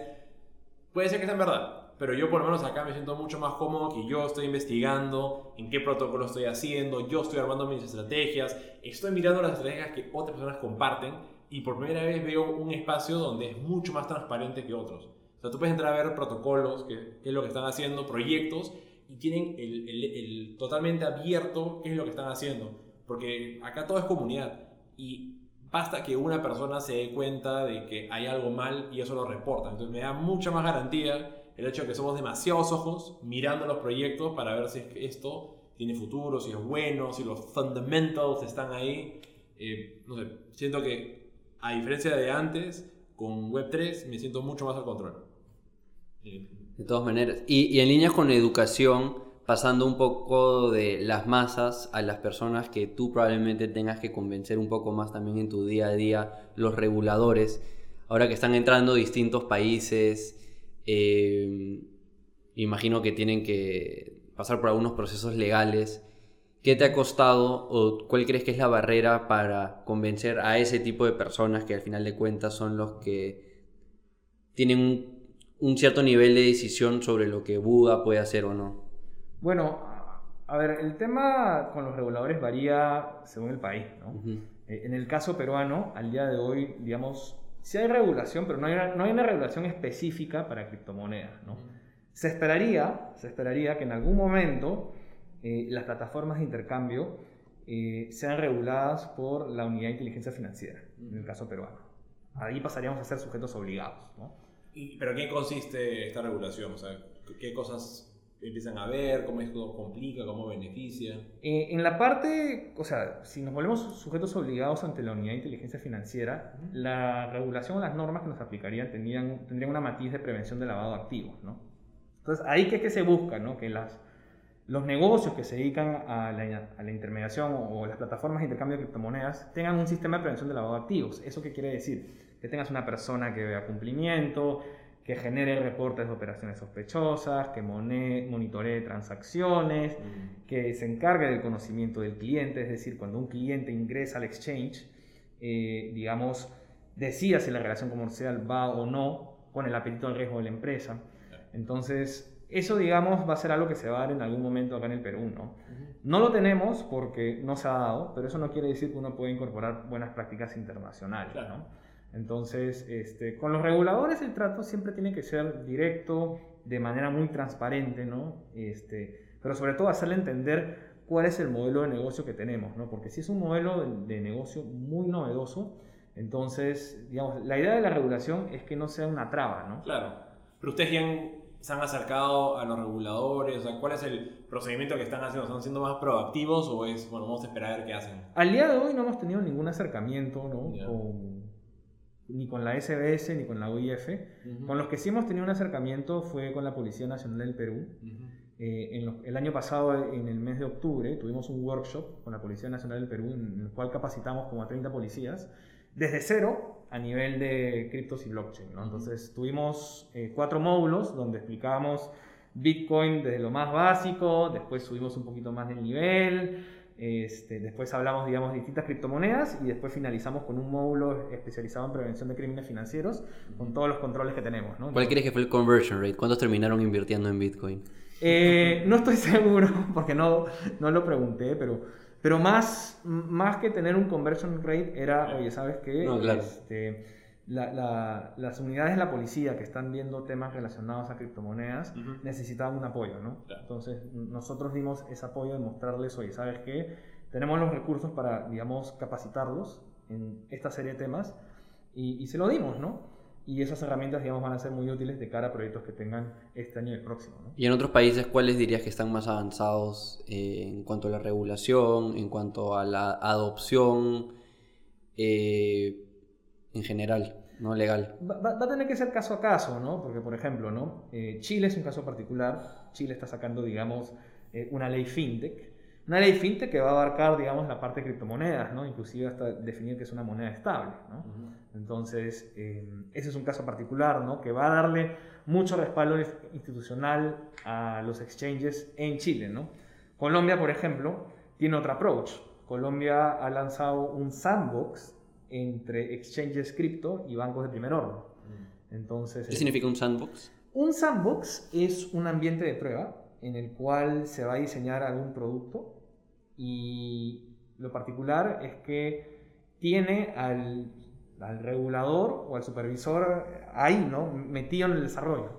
Entonces, es como, por eso se dice caja arena, ¿no? Es Porque un espacio simulado donde tratas de tener todas las condiciones que estarían en el mundo real Ujú. para ver los potenciales problemas que puedan surgir y, con, y ver si es que hay que arreglarlos o darle el, el- el go. Entonces tú, tú diseñas un producto que sale con el go del, del- del regulador, ¿no? No es que saques un producto muy innovador y de la nada, como estos tokens, pues, ¿no? Que salen, suben y, y después, chao, pues, ¿no?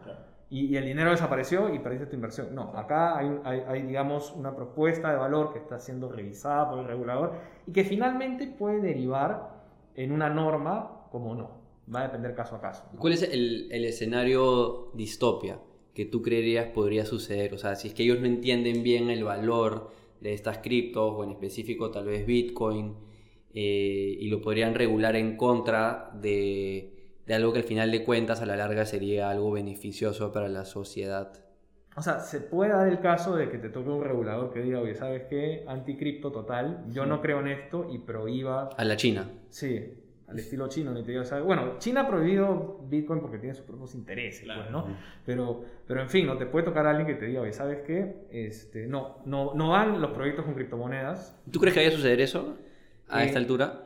Acá en el Perú lo dudo, ¿no? Porque digamos ya hay un mercado, eh, o sea, hay un mercado que ha crecido mucho a nivel de, de- de criptomonedas, hay, hay un interés. Pero ya ves la adopción de Argentina, por ejemplo. Sí, Argentina el tema regulatorio no, no me quiero meter tanto porque es mucho más complejo, ¿no?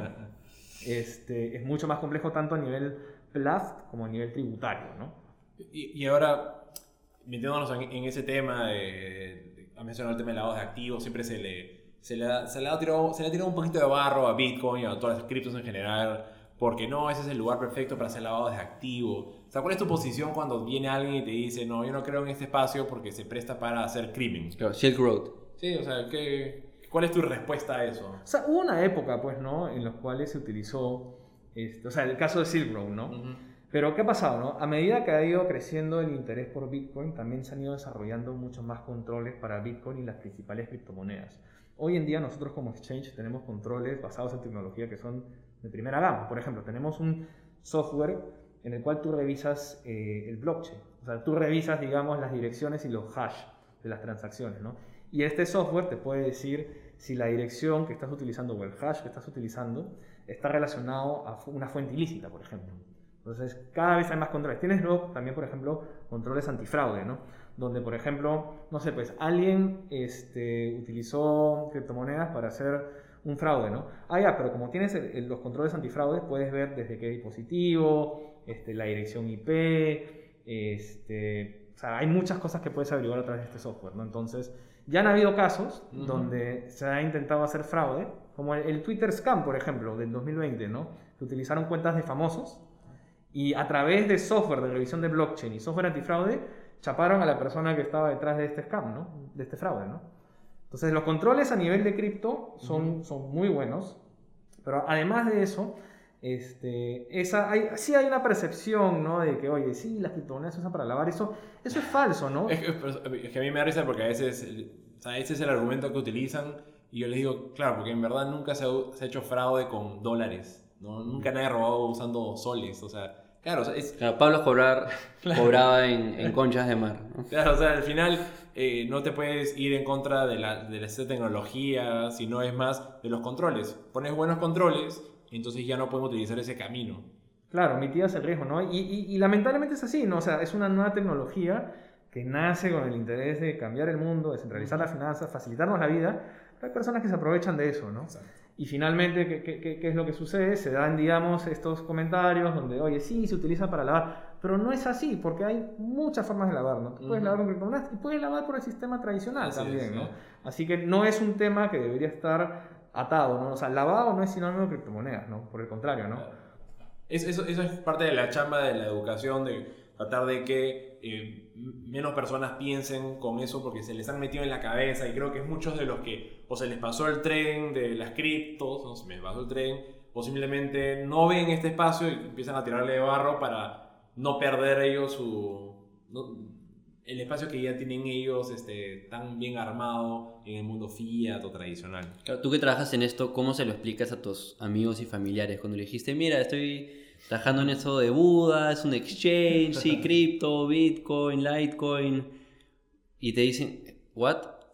¿Cómo, Eh, ¿Cómo abarcas esa conversación usualmente? O sea, saben que trabajo en criptomonedas y en Bitcoin, ¿no? Pero cuando he intentado explicarlo, no, no mostraron ni mucho interés, ni, ni creo que me entendieron, ¿no? ¿Por qué? Porque, a ver, hay muchas cosas que explicar, ¿no? Blockchain para empezar, ¿no? No, ni siquiera... O sea, an- antes que inclusive explicar blockchain, diría yo explicar este, qué es una criptomoneda antes de entrar al blockchain, ¿no? Mm.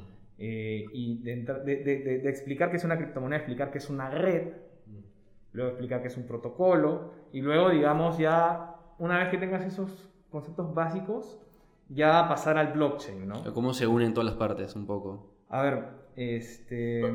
Y, ahí, antes de pasar a, a- a seguir explorándolo por ahí, quizás una de las cosas que a mí veo que les choca mucho más cuando les empiezas a explicar sobre los tokens, los diferentes criptos que existen y el blockchain, es el hecho de que no hay un banco central detrás.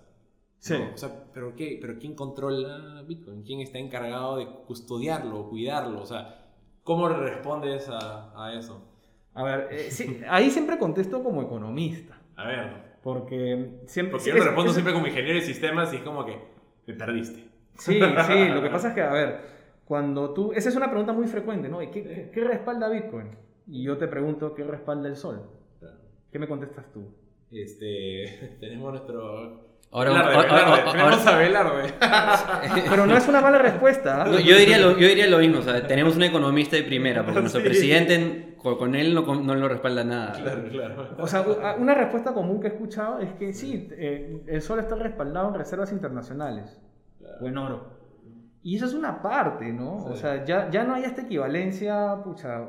El no- gold standard que tenía Estados Unidos, este, Ya no existe. Eso ya no Claro. existe, ¿no? O sea, finalmente tu, tu moneda local se basa en la confianza. Confianza, exacto. Entonces, y, y una excelente forma de ver Ajá. este, la confianza en una moneda es la siguiente. Tú puedes tener, digamos, no sé, pues, el mejor presidente, ¿no? De, de Perú, o sea, el mejor candidato, qué sé yo, ¿no? Pero del Banco Central pones a una persona que no está capacitada. ¿Qué va a pasar con el tipo de cambio? Se dispara por la incertidumbre que genera, ¿no? En cambio, si tú pones a una persona como Julio Velarde, le estás dando confianza, pues, ¿no? Entonces, finalmente la moneda se basa en, la moneda fiat se basa en confianza, ¿no? Ya. Entonces, ese es el sistema monetario tradicional. Ahora, si nos pasamos a un sistema monetario no tradicional, descentralizado, ya no hay esta figura del Banco Central. Entonces, ¿cómo se genera confianza? Y es ahí donde entra a tallar el blockchain.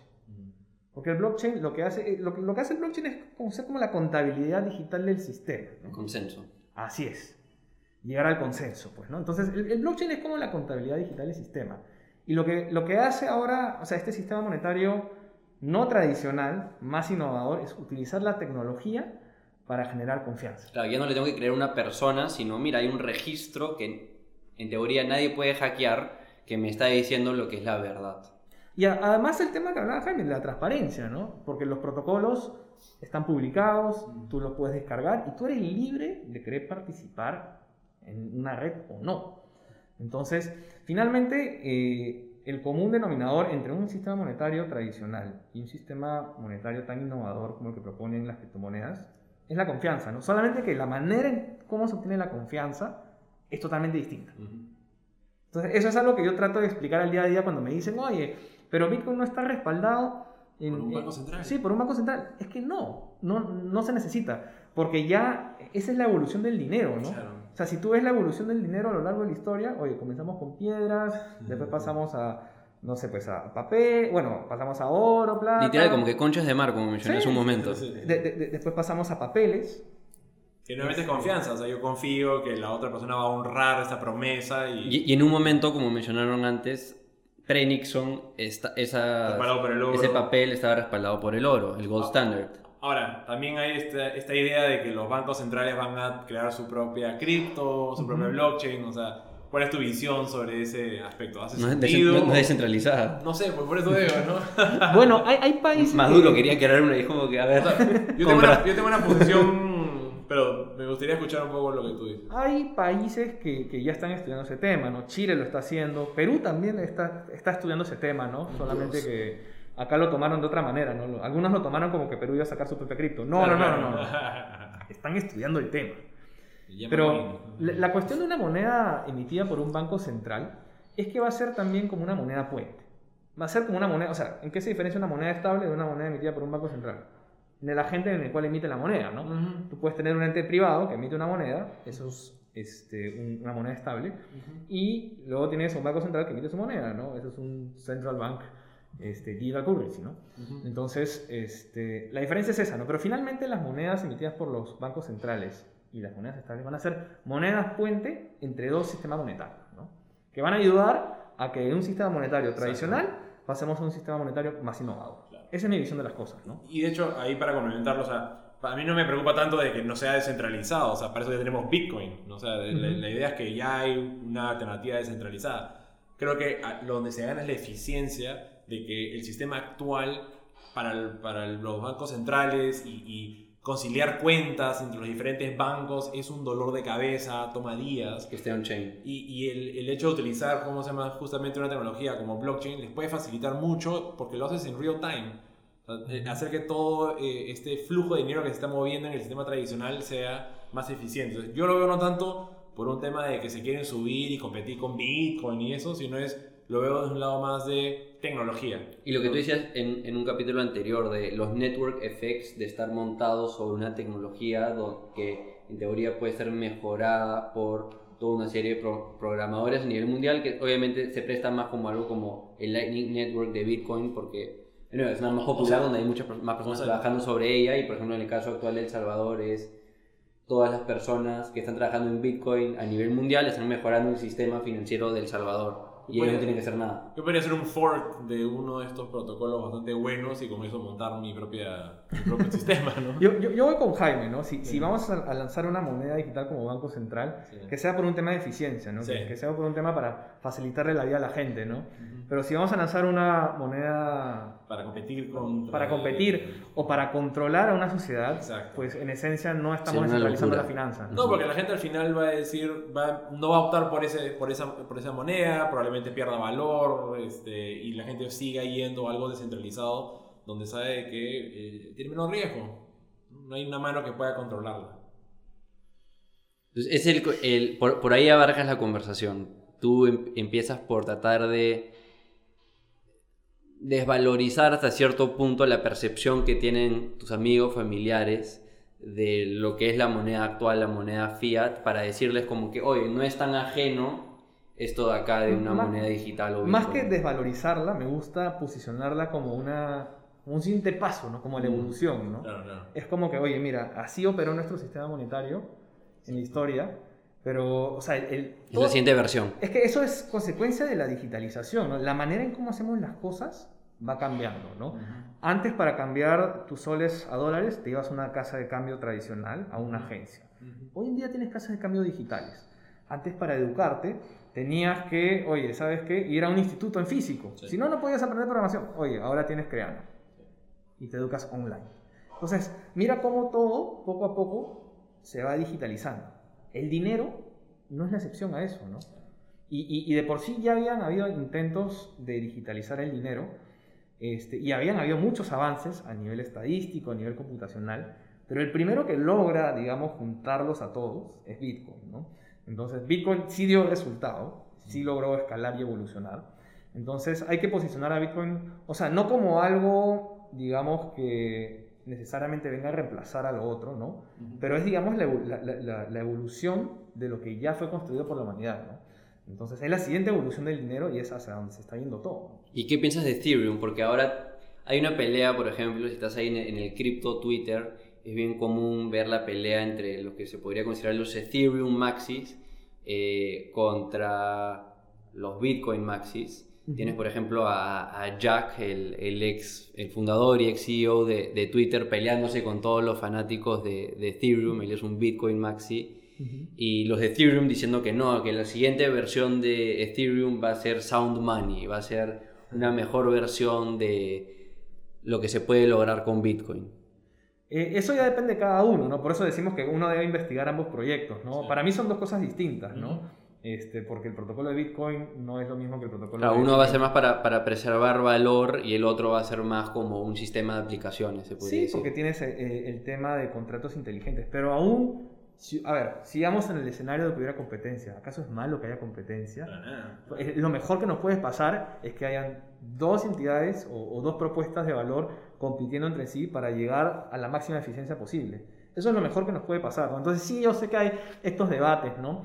Pero desde mi perspectiva son dos cosas distintas, ¿no? Entonces uno puede tener Bitcoin, tener Ether y no, no entrar en esa guerra, pero hay otras personas que sí les gusta compararlas, ¿no? Entonces si te gusta compararlas, oye, está bien, mátate, pero sabes que eh, la competencia es buena porque finalmente va a llegar a un resultado que es mayor eficiencia. ¿Y de qué depende de que ustedes en Buda sumen más monedas? O sea, ¿qué tendría que hacer un proyecto, una moneda, para, digamos, que ustedes consideren, ok, esto es seguro, es legítimo para nosotros ofrecerlo dentro de nuestra cartera? Eh, es una muy buena pregunta, ¿no? Para nosotros incorporar una criptomoneda, este, primero tiene que haber mercado para una criptomoneda, ¿no? Y segundo, tiene que tener un proyecto que tecnológicamente llame mucho nuestra atención. ¿no? Este, yo recientemente he estado eh, en Chile conociendo al equipo de trabajo y, y, Buda tiene, digamos, sus founders, la gran mayoría son desarrolladores. ¿no? Entonces, yo sé que ellos, en el fondo, si quisieran incorporar una criptomoneda nueva, tendría que tener una propuesta de valor muy innovadora o que marque muchas diferencias. ¿no? Este, y que al día de hoy, digamos, hay muchas pero nos hemos de decidido centrar solamente en cinco para priorizar el tema de la custodia, ¿no? Y hacer la, la, custodia lo más segura posible, pero también porque queremos desarrollar, o sea, no solamente queremos quedar en, oye, ofrecer la cripto, ¿no? Sino vamos al siguiente paso, vamos a crear un producto, ¿no? Claro. Por eso claro. que no estamos todavía... Más por el lado del banco, ¿no? Como hablamos anteriormente. Eh, de que sí. te ofreces carteras, digamos, hoy en día de productos basada en, hoy en día, digamos, fiat. Sí, o sea, vamos, o sea, vamos vamos por ese camino, ¿no? No, no, no sé si llegaremos a ser un criptobanco, desearía que sea así, mm. pero puede ser algo, o sea, a medida que la adopción de criptomonedas vaya incrementando, a medida que más productos financieros tradicionales vayan cruzando al mundo cripto, entonces probablemente la gama de productos que vayamos ofreciendo se va a ir diversificando y creciendo. ¿no? Y en general, ¿a dónde ves el espacio moviéndose de acá a 5, 10 años? A ver. Tal vez algunos temas los que han, han hablado en el Blockchain Week ahí con Jaime. En 5 años Um, bueno, definitivamente la adopción va a ser mayor. Esperaría que. O sea, yo, yo, creo que va a ser mucho más normal que las personas tengan inversiones en cripto. ¿no? Uh -huh. Este, es más, hasta me atrevo a decir que el mundo cripto va a ser más cercano a nivel de inversiones que, una, que, que acciones y los bonos. ¿no? Porque es como que, oye, tú cómo entras a invertir en criptomonedas con tu conexión a internet, te registras en un exchange cripto y listo, se acabó. ¿Cómo haces para invertir en acciones? Oye, Claro, hay algunas aplicaciones que ya están. No, pero lo que ya. Lo que tienes, ¿no? tienes como que una especie de, de, camino que ya te han ido armando otros, ¿no? O sea, porque tienes mm. plataformas que te ofrecían comprar eh, acciones que dijeran, uy, se nos está pasando el tren de ofrecer cripto y empiezan a listar también las cripto. Y lo que, y lo que se dieron cuenta era de que la cantidad de eh, ingresos o el uso diario del app, de su plataforma, eh, tradicional de, compra de, acciones se incrementó sustancialmente el uso diario cuando, cuando incluyeron cripto. Porque como los criptos tienen esta ma mayor volatilidad, uh -huh. la gente entra una y otra vez. Entonces se dan cuenta, uy, estoy realmente aumentando eh, el tiempo que alguien pasa en mi aplicación. Entonces eh, ya cripto se monta sobre estos otros aplicativos y yo creo, esta es mi, mi, mi perspectiva, de que exchanges como los de ustedes y, y los otros lo que van a hacer es eh, hacer fácil el ingreso a este espacio. ¿no? Y como tú decías, el puente eh, para poder ingresar a este mundo lo están poniendo ustedes. Y conforme unos cuantos ellos se van, se van volviendo un poquito más cómodos, van a ir explorando otros ambientes. Eh, pero ya son los que han ido sentando la base para que más personas vayan ingresando.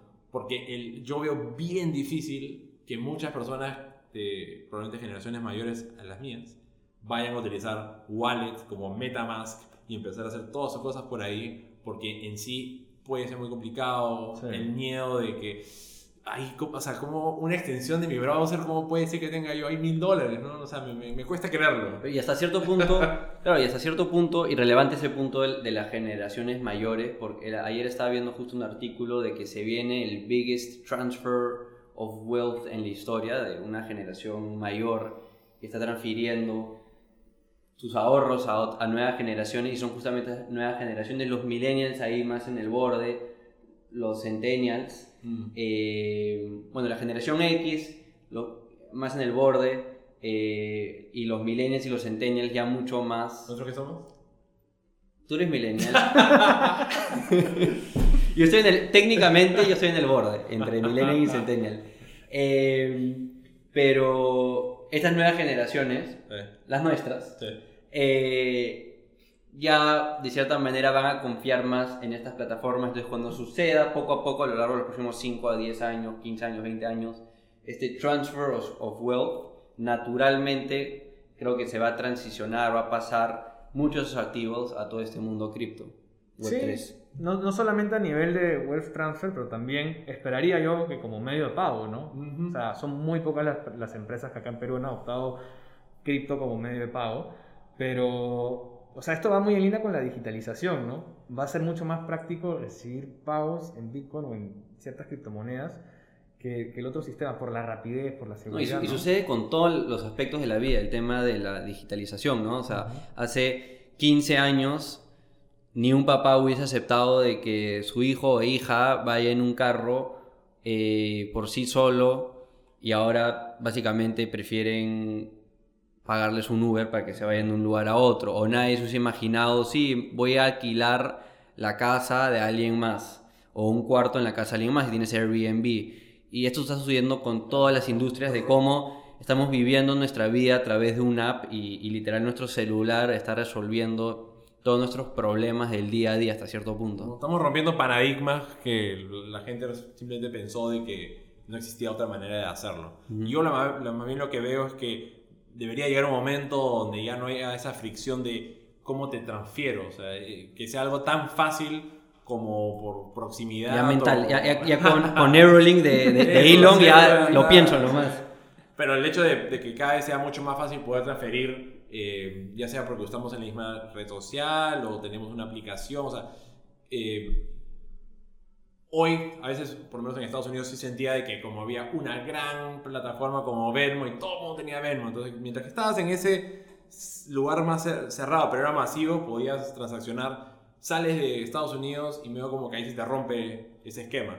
Entonces, ¿cómo hacemos para el día de mañana realmente tener una manera de pagar internacionalmente, eh, ya sea independiente de una sola app, que sea multi? O sea, yo veo un poquito a, a cómo llegamos a, a- a interconectar todo. Y, y la experiencia de El Salvador Ujú. va a ser muy útil, ¿ya? Porque ya hay grandes marcas como McDonald's, Starbucks, entre otras, que ya están utilizando criptomonedas, o sea, ya estamos usando Bitcoin como medio de pago, ¿no?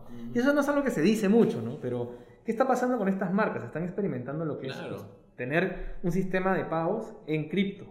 Si la experiencia es satisfactoria, ¿qué creen que van a hacer estas marcas? Van a Hoy- replicar. Sí, hoy día justo, hoy día justo leí que profe, Coinbase se está aliando con Mastercard para hacer transacciones. Entonces ya ves también como que está, los, los tradicionales, los Mastercard, los Visas, metiéndose a todo esto. Y una vez que ellos creen el sistema simple para que cualquier tienda virtual o física pueda recibir esos medios de pago, ahí creo que ya se abre todo, ¿no? Y, y hay muchos sectores que, que podrían verse potenciados por incorporar criptomonedas como medio de pago. Uno de ellos, por ejemplo, que yo siempre lo digo, es turismo.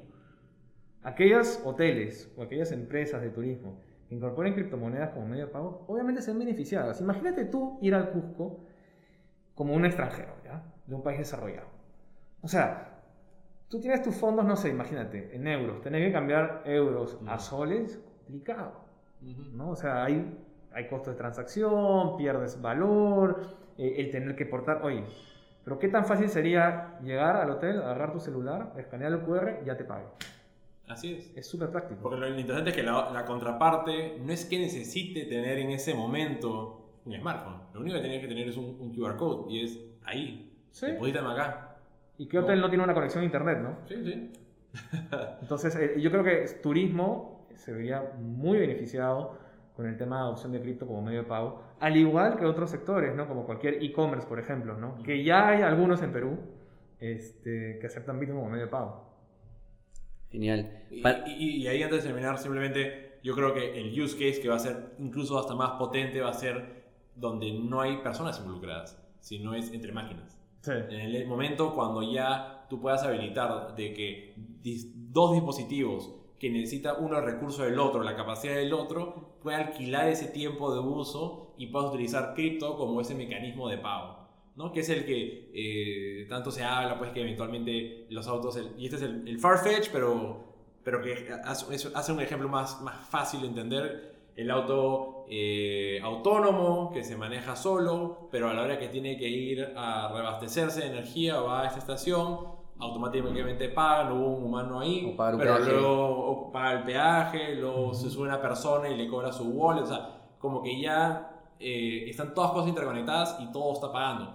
Que ese es un ejemplo este, fácil de entender, pero hay otros que puede ser simplemente, oye, tengo un montón de sensores puestos en diferentes partes No tenés que hacer nada. si es que yo soy una aplicación que necesito ese- esa data, la puedo consumir on demand y pagarte por la cantidad de información que me compartiste en ese momento. Entonces empiezan a generar un montón de nuevos modelos de negocio que ahora que existe una tecnología tipo blockchain o cripto, se puede hacer que antes quizás era mucho más complicado porque tenías que hacer quizás un partnership, un API, este, o sea, cómo concilias ese tema de los pagos. Acá lo haces con tokens. Lo dejo ahí. No, lo veo súper, súper... Lo que acaba de decir lo de los carros, tampoco lo veo, no lo veo nada far-fetched. O sea, lo veo con Tesla, por lo menos, por ahora, eh, súper viable, porque ya en verdad tienen estos carros Es- es- inteligentes andando por las calles solos. Es el Internet de las cosas que también se puede apalancar en el tema de criptos para poder por fin conectar dispositivos que no son del mismo propietario. Entonces, ¿cómo confío realmente de que tú me vas a compartir la información correspondiente y que yo después te voy a volver esa, te voy a pagar por, esa, por ese consumo? Y fracciones, estamos hablando de fracciones, fracciones, fracciones. Entonces, no sé, desde temas de, de- de- de sensores de clima, eh, entre, entre otras más, pues que ahorita no se me ocurre. Genial. Carlos, para cerrar, ¿qué consejo, qué idea te gustaría dejarle a los que nos están escuchando? Tal vez un lugar donde puedan aprender, un pitch de Buda, quién sabe. No, lo, lo- lo principal es que se informen, ¿no? Eh, y es algo que hemos conversado a lo largo. Eh, informarse, hacer el research. Este, si no saben por dónde comenzar, bueno, los invito al blog de buda.com. Hay, digamos, mucho contenido. Hay una parte que es netamente educacional, ¿no? Sin compromiso alguno. Entren al blog, revisen. Pero si uno no se informa, entonces ahí no va a poder, digamos, adaptarse a, a este ambiente tan innovador, porque las criptomonedas, digamos, es la punta del iceberg, ¿no? Ujú. Ya poco a poco se va, va creciendo el tema, ya tenemos NFTs y poco a poco vamos a tener otro tipo de criptoactivos, ¿no? Entonces, ese es el consejo que yo le dejo- que, que les dejo, ¿no? Infórmense, aprendan antes de invertir, ¿no? Esa es la clave. Exacto, siempre creo que ya los tenemos hartos a todos los que nos escuchan, cuando están empezando a escuchar con do your own research, ¿no? y- igual cuando vayan a empezar a invertir, o sea, vayan invirtiendo en las cantidades como uno se siente cómodo, como que experimentando, porque claro, mucho puedes ver en la teoría, pero créeme que hasta que estás en la práctica a veces no te das cuenta de la magnitud de, de las complejidades de las cosas, entonces arranquen suave.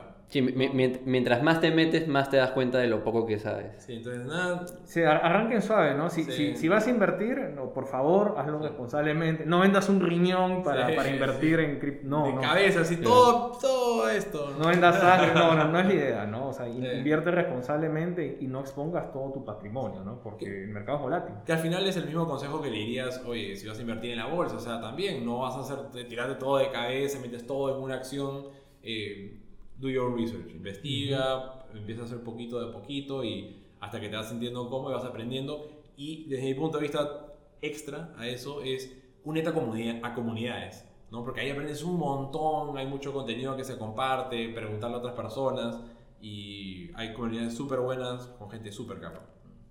Exacto. Bueno, el blog de buda.com, un buen lugar para empezar. Carlos, en verdad, muchísimas gracias por venir. Es una conversación súper interesante. Yo por lo menos he aprendido un montón eh, y definitivamente la vamos a repetir. No, de todas maneras, ya pronto cuando saque otro producto por acá, ahí volvemos a conversar. Obvio, obvio. Genial.